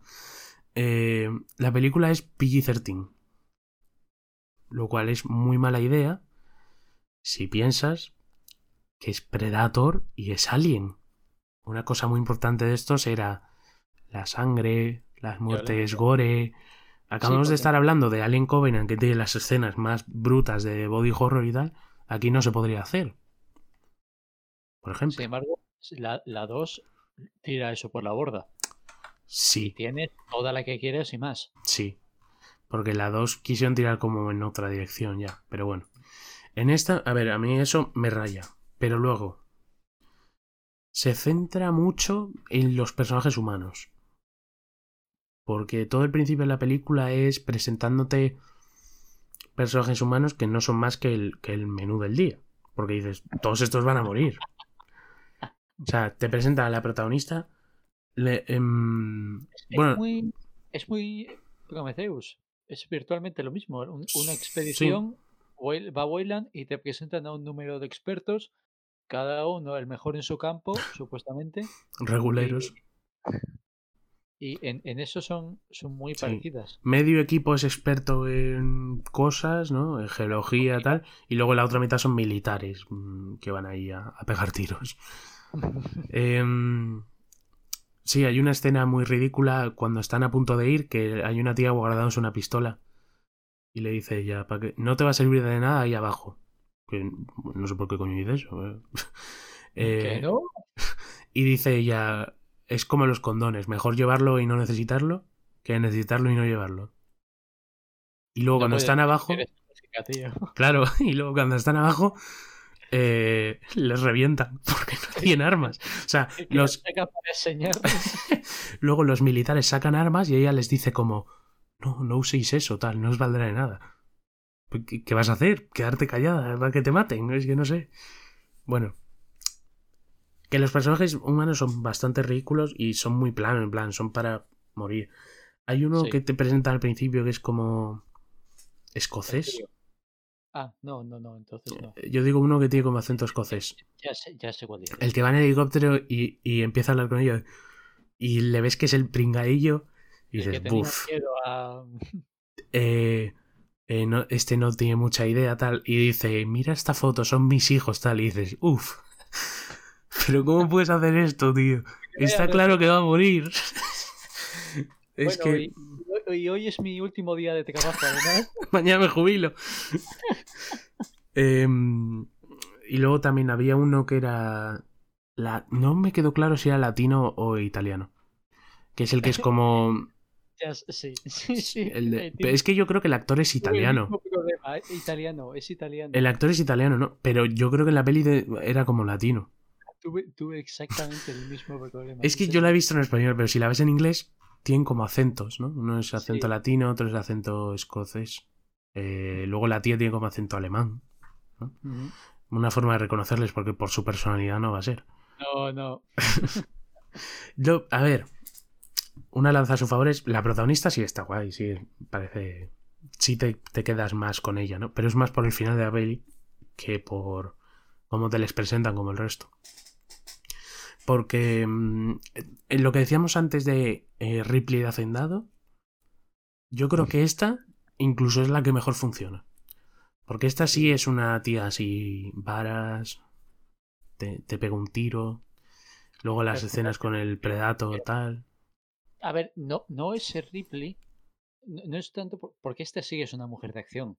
Sí, Ripley era una. eh, no era navegante, que era? Era copiloto. sí, algo así. Copiloto- Era una, una copiloto una nave de carga. Era nada. es- Esta sí es una. la primer plano era pues lo que hemos hablado, es escalando la montaña. Mm. Esta sí es una mujer de acción.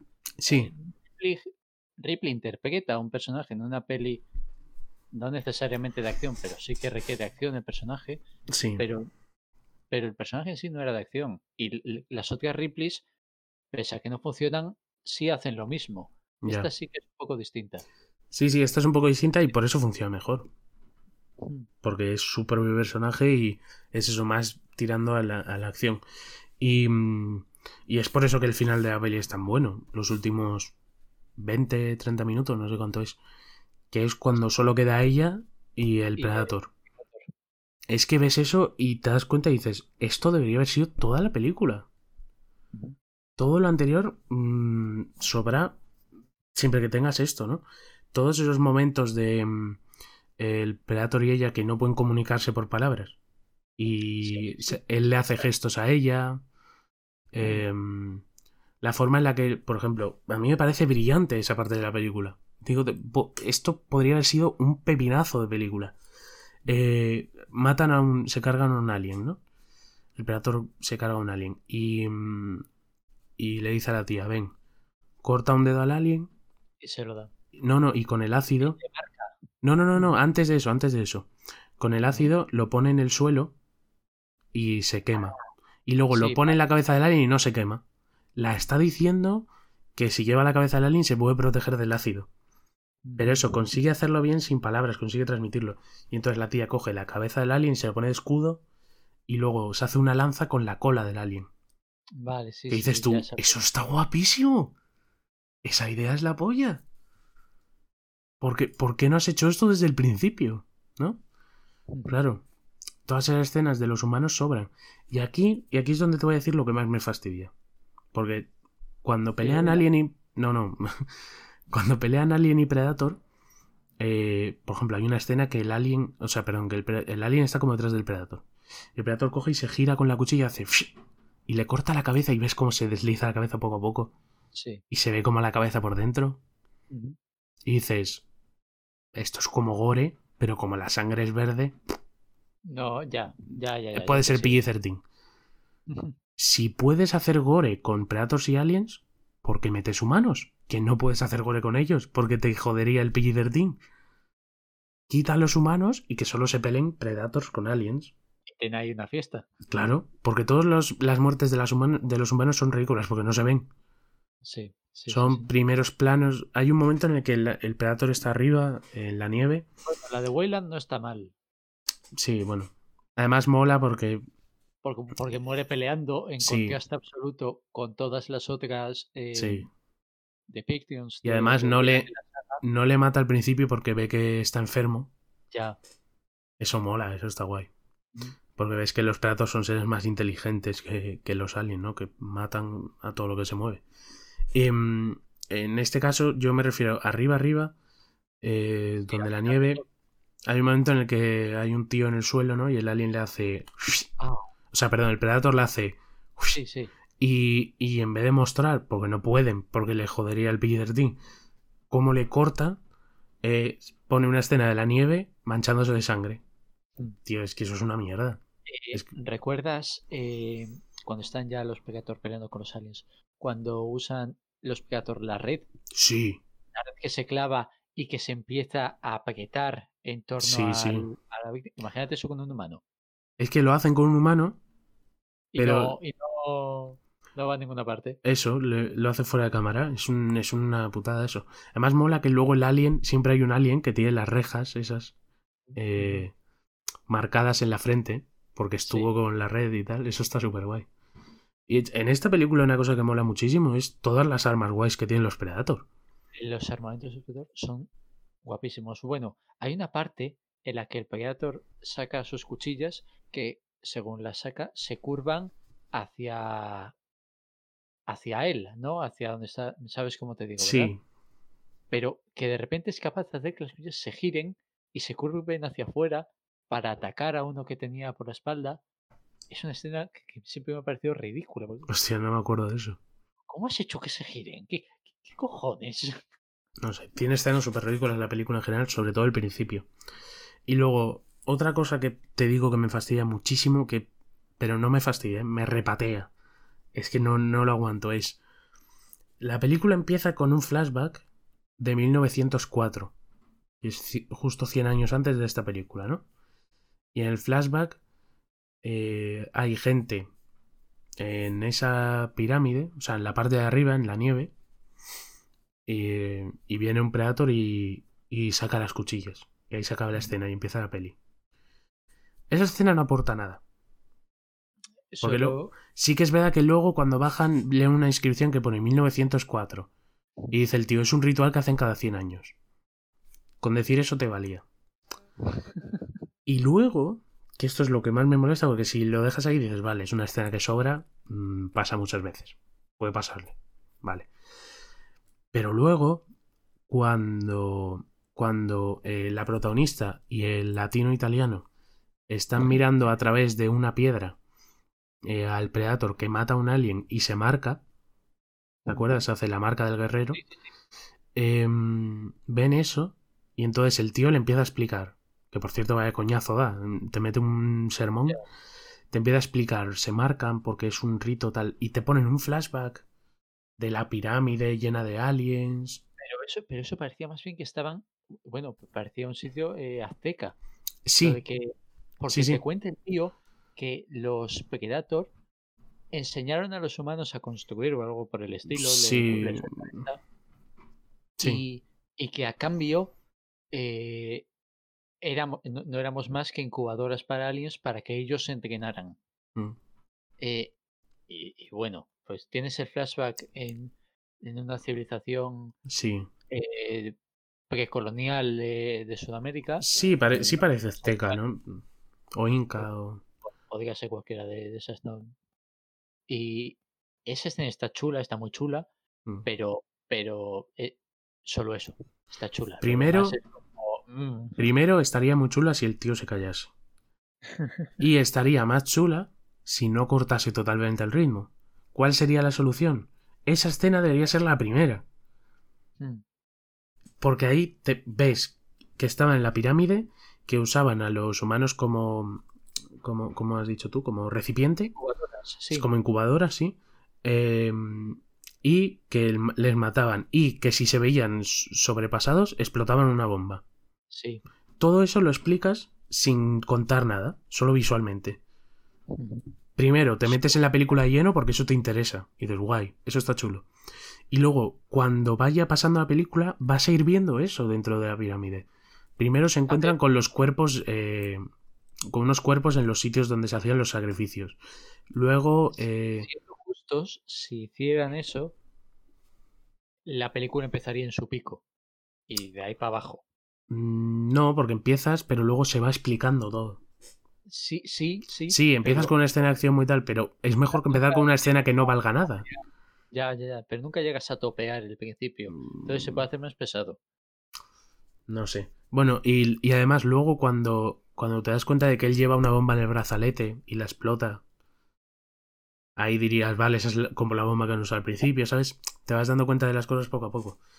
En vez de tener a un tío explicándotelo, ¿Para matar a, a Schwarzenegger? sí. Es eso, en vez de un tío explicándote, lo dándote el coñazo en mitad de, una- de la película, que te corta totalmente la acción y te corta el ritmo, esa debería estar al principio, y la del principio no debería existir, porque no aporta nada, a nada. O sea, no aporta nada a ningún momento de la película. Entonces, lo que queda 100% claro es, todo el final de la película debería ser, que es la parte guay, debería ser el resto de la película. Que es cuando ella está solo con el Predator y hacen como una especie de hermandad que además mola un montón porque luego salen arriba, eh, luchan contra la reina alien, eso está guapísimo. Le daba. Esto, esto tendrías que recordármelo tú. Ah, ¿Le daba el Predator algo a ella?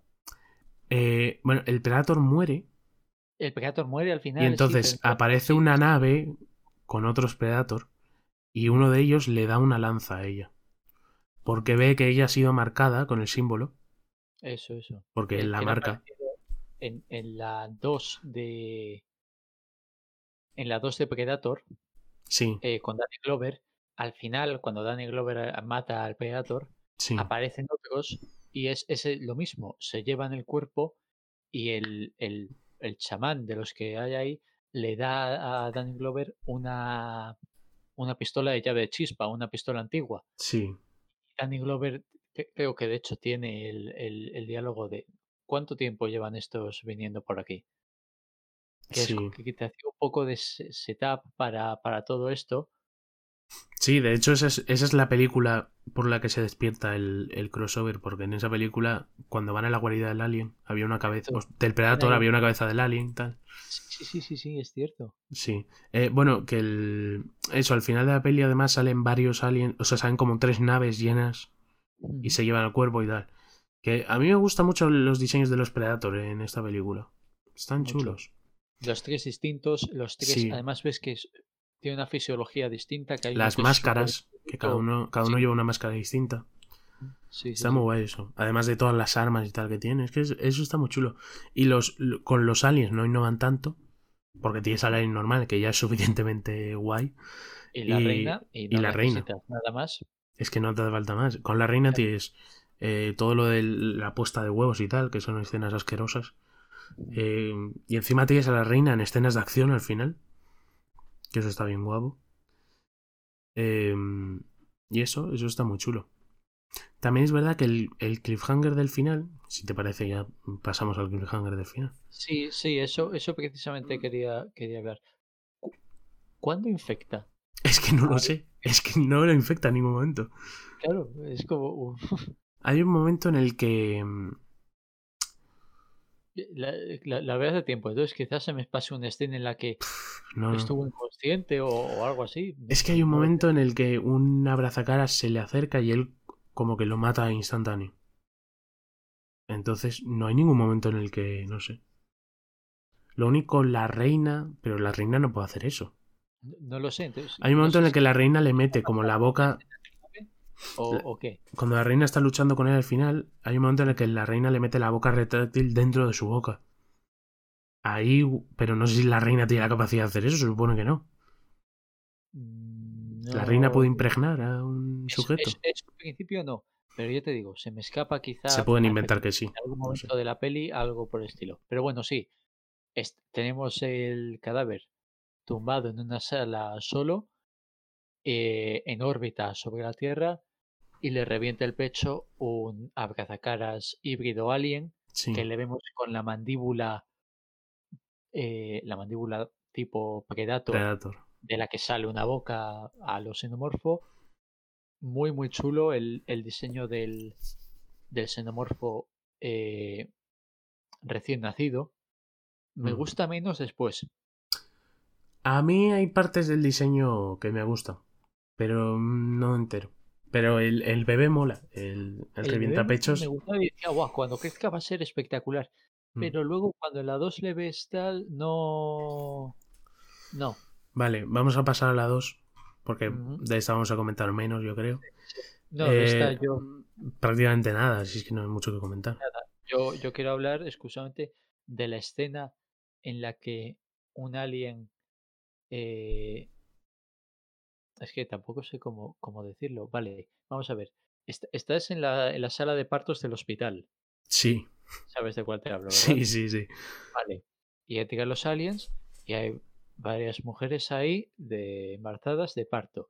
Y los aliens consiguen in- in- inf- infectarlas. in- cu- cu- ¿Cuál, ¿Cuál es la palabra para esto? No sé. Consiguen poner una serie de embriones. ¿Impregnarlas? No, porque tampoco es eso. Consiguen poner una serie de embriones en las mujeres humanas embarazadas, embriones de alien, muchísimos, para que luego les den a luz, que les den a luz en una escena mm, horripilante. Eh, eh, Es, es la única escena que es absolutamente grotesca, que es, Sí. que es la, la- de hecho, la única que recuerdo, y el cliffhanger con Yutani es todo lo que recuerdo de esa peli. Es lo más memorable. y, y- y que recuerdo en particular, bueno, primero por su por su impacto, ¿no? Porque, coño, es, es bastante brutal. Y luego porque, porque no, no- tiene más, luego lo pienso no tiene más mínimo sentido. ¿Qué coño hacen? ¿Cómo son capaces estos aliens de, de hacer esto? No tiene mucha explicación.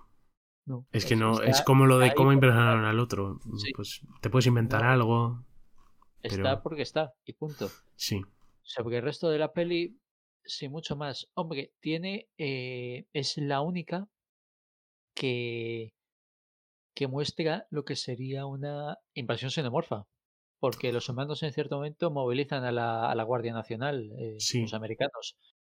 Eh, tardan mucho también. también y verdad. hay tiros y tal, entonces es lo único que, que enseña lo que sería esa, esa invasión por parte de los xenomorfos.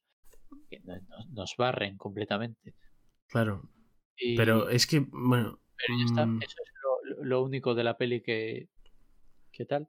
esta película, primero no sé por qué existió en un principio. Porque, o sea, quiero decir, en la anterior la dejas sin cliffhanger es para continuarla con algo del rollo, ¿no? Y esto es completamente otra cosa.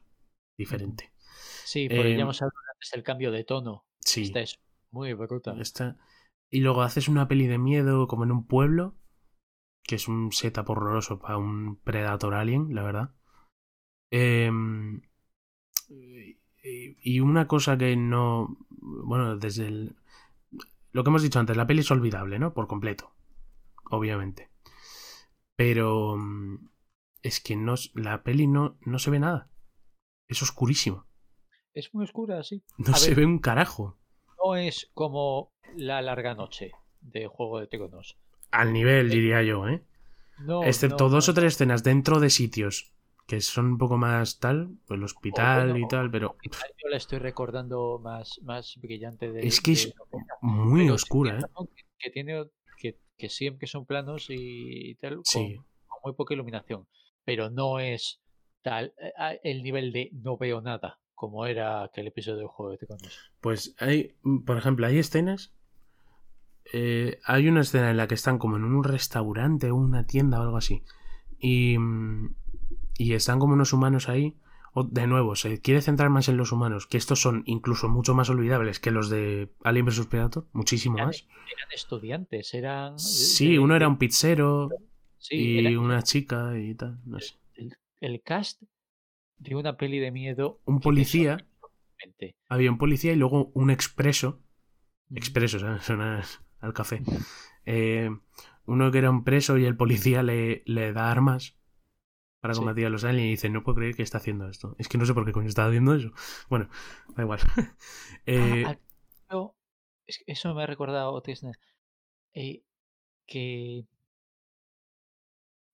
porque el, el- el- inicio de la invasión es que hay un padre con su hijo en el bosque, ¿no? sí, Porque se la nave con, el Predator y el Alien, ahí empieza y- así. y ahí empieza, vale.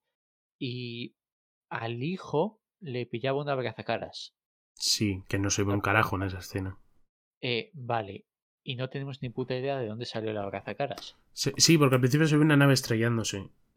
Bueno, sí, sí, que es verdad que la brazacara no es verdad, no tiene por qué. No, se, se estrella una nave, claro, pero es Se la la nave nave- del Predator, no de los es aliens. la nave en la que se estaban yendo los otros, los que se llevaban el cadáver del de la 1, Claro, que se claro. estrella por, por todos los destrozos que causa el, el xenomorfo Predator del final de la 1.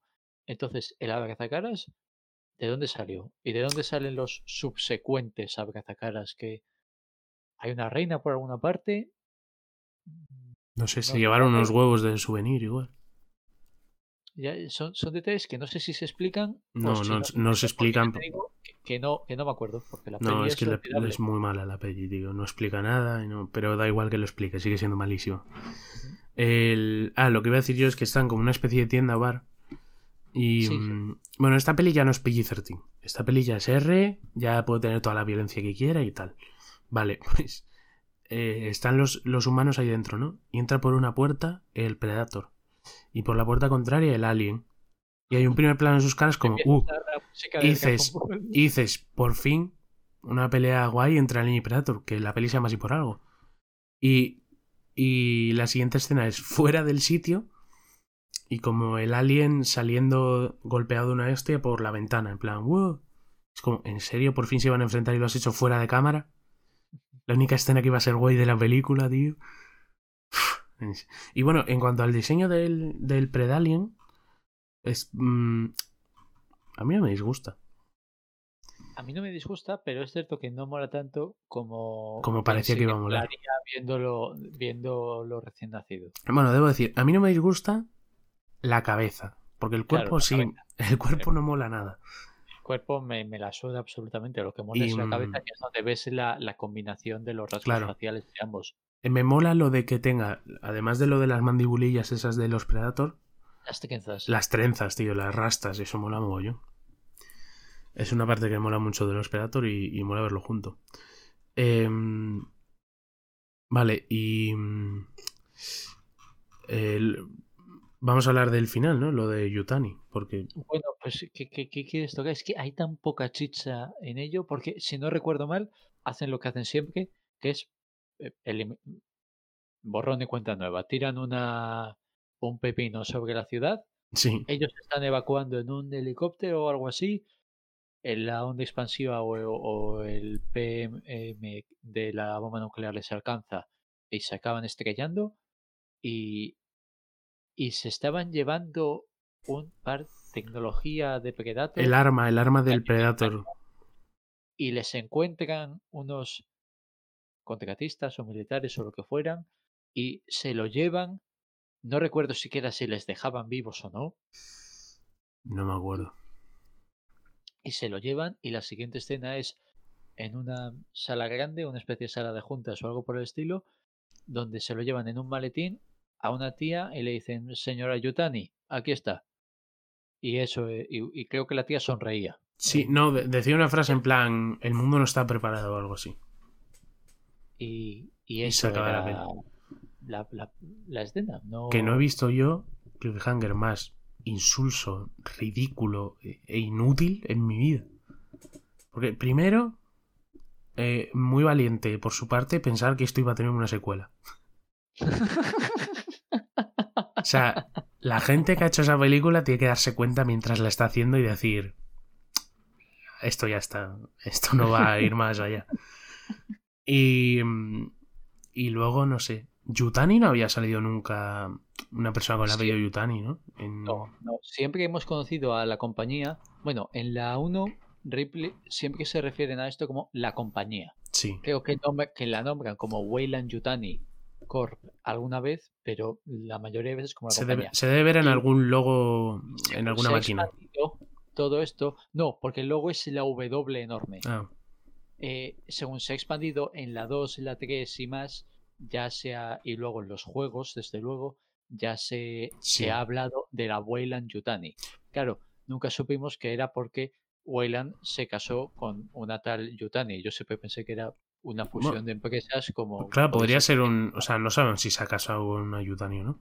Ah, bueno, yo, yo, yo, yo siempre lo entendí como que eh, la señora esta era la esposa de, de Weyland. Ah, no, tío, ¿por qué? era- Ah, pues no, no, por eso te digo, yo siempre lo entendí así. No sé si es que no, Puede ser simplemente que que- es- no o que tal. será la jefa de una compañía que es Yutani que luego se junta con Weyland. No, no tiene por qué ser su mujer. Siempre, siempre- siempre lo interpreto así, ¿no? Bueno, y, y en la de Alien vs Predator es solo Weyland. Todavía no están fusionadas las, las empresas. y Wayland está muerto realmente, o sea que será el hijo el que le fusiona. De nuevo no vamos a meternos ahí, que es un fregado. Vale, una cosa quería comentarte que he leído aquí en Wikipedia y me ha hecho mucha gracia. Em, en Más que premios... la de perro. Sí, más que lo de perro. En premios y nominaciones em, tiene los Golden Smokes Awards, no sé qué es eso, pero la categoría la más grande decepción del año. Y fue nominado, no sé si ganó. O sea, no pone que no ganó. Luego MTV Movie and TV Awards, mejor pelea. ¿En qué momento? ¿A cuál? ¿En qué momento? Y luego en los Teen Choice Awards a Rumble. No sé qué significa Rumble en este caso, pero bueno. Eh. Aquí es, lo, aquí es lo que yo, aquí es lo, donde yo me sitúo. Tiene dos nominaciones a los premios Razzie. Jodo. Eh, peor precuela o secuela y peor excusa para una película de terror. Ahora bien, ahora bien. No, lo, lo clavan. Razzie Award 2008, o sea, es pelis de 2007. ¿Qué películas hubo para que no ganase ninguna de las dos categorías? Porque solo fue nominada. Joder. ¿Qué películas de mierda hubo en 2007? Echa, un vistazo a ver qué. Es que, eh, te- por curiosidad, tengo que ver quién ganó, porque no puede ser que hubiese. Tiene que haber Razzie, ¿De un. qué año has dicho? Dos, Razzies 2008. Razzies 2008. Es que aquí no lo pone, espérate. Que estoy pensando que se estrenó en 2007, así que sea precuela, secuela. Y luego, peor excusa para una película de miedo. No, No, sé si puede, no sé si puede Eso lo- haber. Eh, Razzie, categorías especiales. Pero es que estos son. A ver, voy a buscar directamente. Razzie tendrá una página, ¿no? Como- Me imagino. Razzie Awards em, 2008. The Golden Razzie Awards. Premios. Ah, mira, por aquí está. Peor película, peor actor. 2008. Buah, ¿sabes cuál ganó peor precuela, remake, rip-off o, o secuela? The Last Air- No, porque eso no es una secuela ni un. Ah, vale, bueno, no, vale, no, es- no estoy en. el- No, estoy en los de 2009. ¿Cuál? Ilumíname. Ganó Indiana Jones 4. Buah. Claro, esto- tengo que buscar los de 2007. Los 2007. Una de las nominadas era The Clone Wars, la película de The Clone Wars. ¿Estás de coña?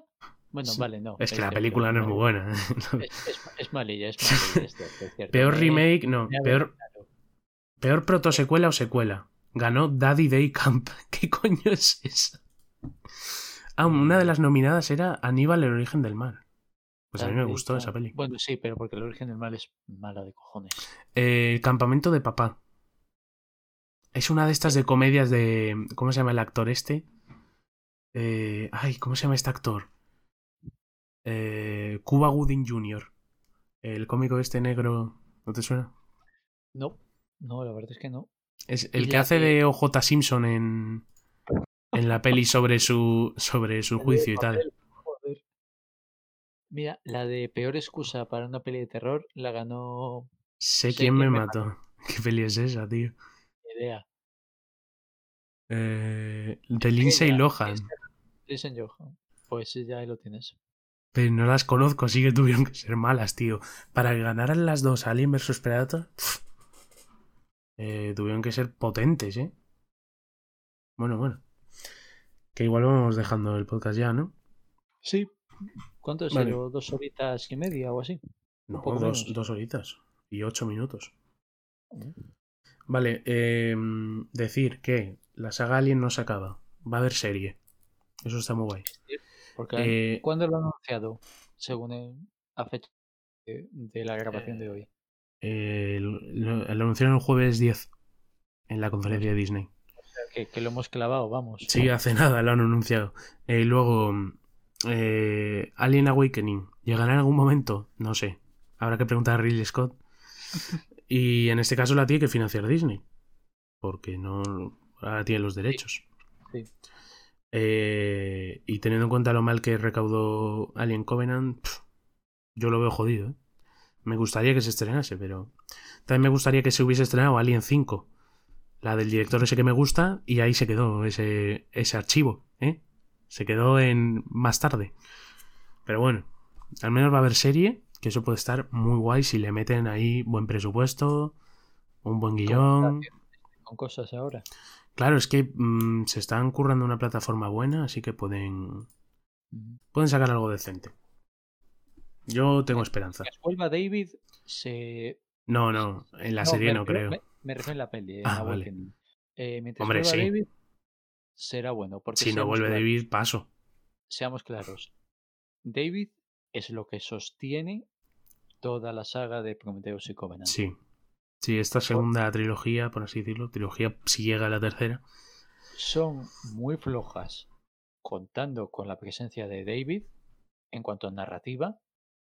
Entonces quita eso y, y son películas malillas, malillas. Además, tengo un poco una dicotomía, porque mm, si la siguiente película va sobre una nueva tripulación que llega a un planeta y ahí está David, sería como repetir mucho Covenant. Estoy hasta la polla de la tripulación que llega al planeta. Claro, es que Ah, sería ah, repetir otra vez lo mismo. Pero, ¿cómo haces que David tenga protagonismo? Porque protagonista tampoco puede ser, ¿no? Porque. Enséñalo desde la, desde la perspectiva contraria. ¿Qué David perspectiva es esa? está, eh, David está a lo suyo, experimentando, y le llegan nuevas presas. Puede estar guay. Porque Y se- la- sí, recuerda que la película se llama Awakening. eso es que- hemos tenido eh, una peli de, de Alien desde la otra perspectiva del- de la premisa de tripulación llega a planeta. No. Y a ver si conectan ya por fin con los xenomorfos, con la reina y eso, porque si se llama Awakening se supone que es porque ya llega el despertar del alien, ¿no? Por así decirlo. Pero, pero con lo que han establecido las otras dos es... Ya, es que parece que va en otra dirección, pero debería conectar con eso. Lo, lo- lo de los ingenieros, de verdad que, que lo que me habéis dicho de que no, de que el planeta este no resultaba ser de los ingenieros, Vas a estar toda la noche pensándolo, ¿no? Te hemos jodido el día. Eh, Lo único a lo que daba respuesta Covenant me lo acabáis de quitar. O sea que no. Claro, es que es peor, porque encima no daba respuesta a eso, tío. Pero ¿está confirmado que no lo son? ¿O es que No, pero la lógica dicta que la no lógica dicta, porque tampoco están confirmado que sí lo son. Ya, ya, ya, ya, ya. Sí, a ver, lo lógico sería pensar que sí lo son. Pero tenemos que darle la vuelta, porque hay muchas cosas que nos indican que no lo son. Perdona, que se me ha ido el santo al cielo. Es que me ha puesto Ah. Borja un mensaje. Es que a mí también me lo ha puesto. Vamos a cortar ya, vamos a cortar ya. Em, Vamos a eh, vamos a poner la canción. Preséntala tú. Eh, la presentaría encantado, pero no sé cuál vamos a poner. La del Valhalla, entrada del Valhalla. Ah, coño, coño, coño. Vale, vale, vale, vale. Pues nada, os dejamos aquí con la primera pieza de música clásica que, que hemos usado, ¿no? No sé. Estoy, estoy Tú preséntala. no somos gente tan culta. La entrada de los dioses en el Valhalla de Wagner.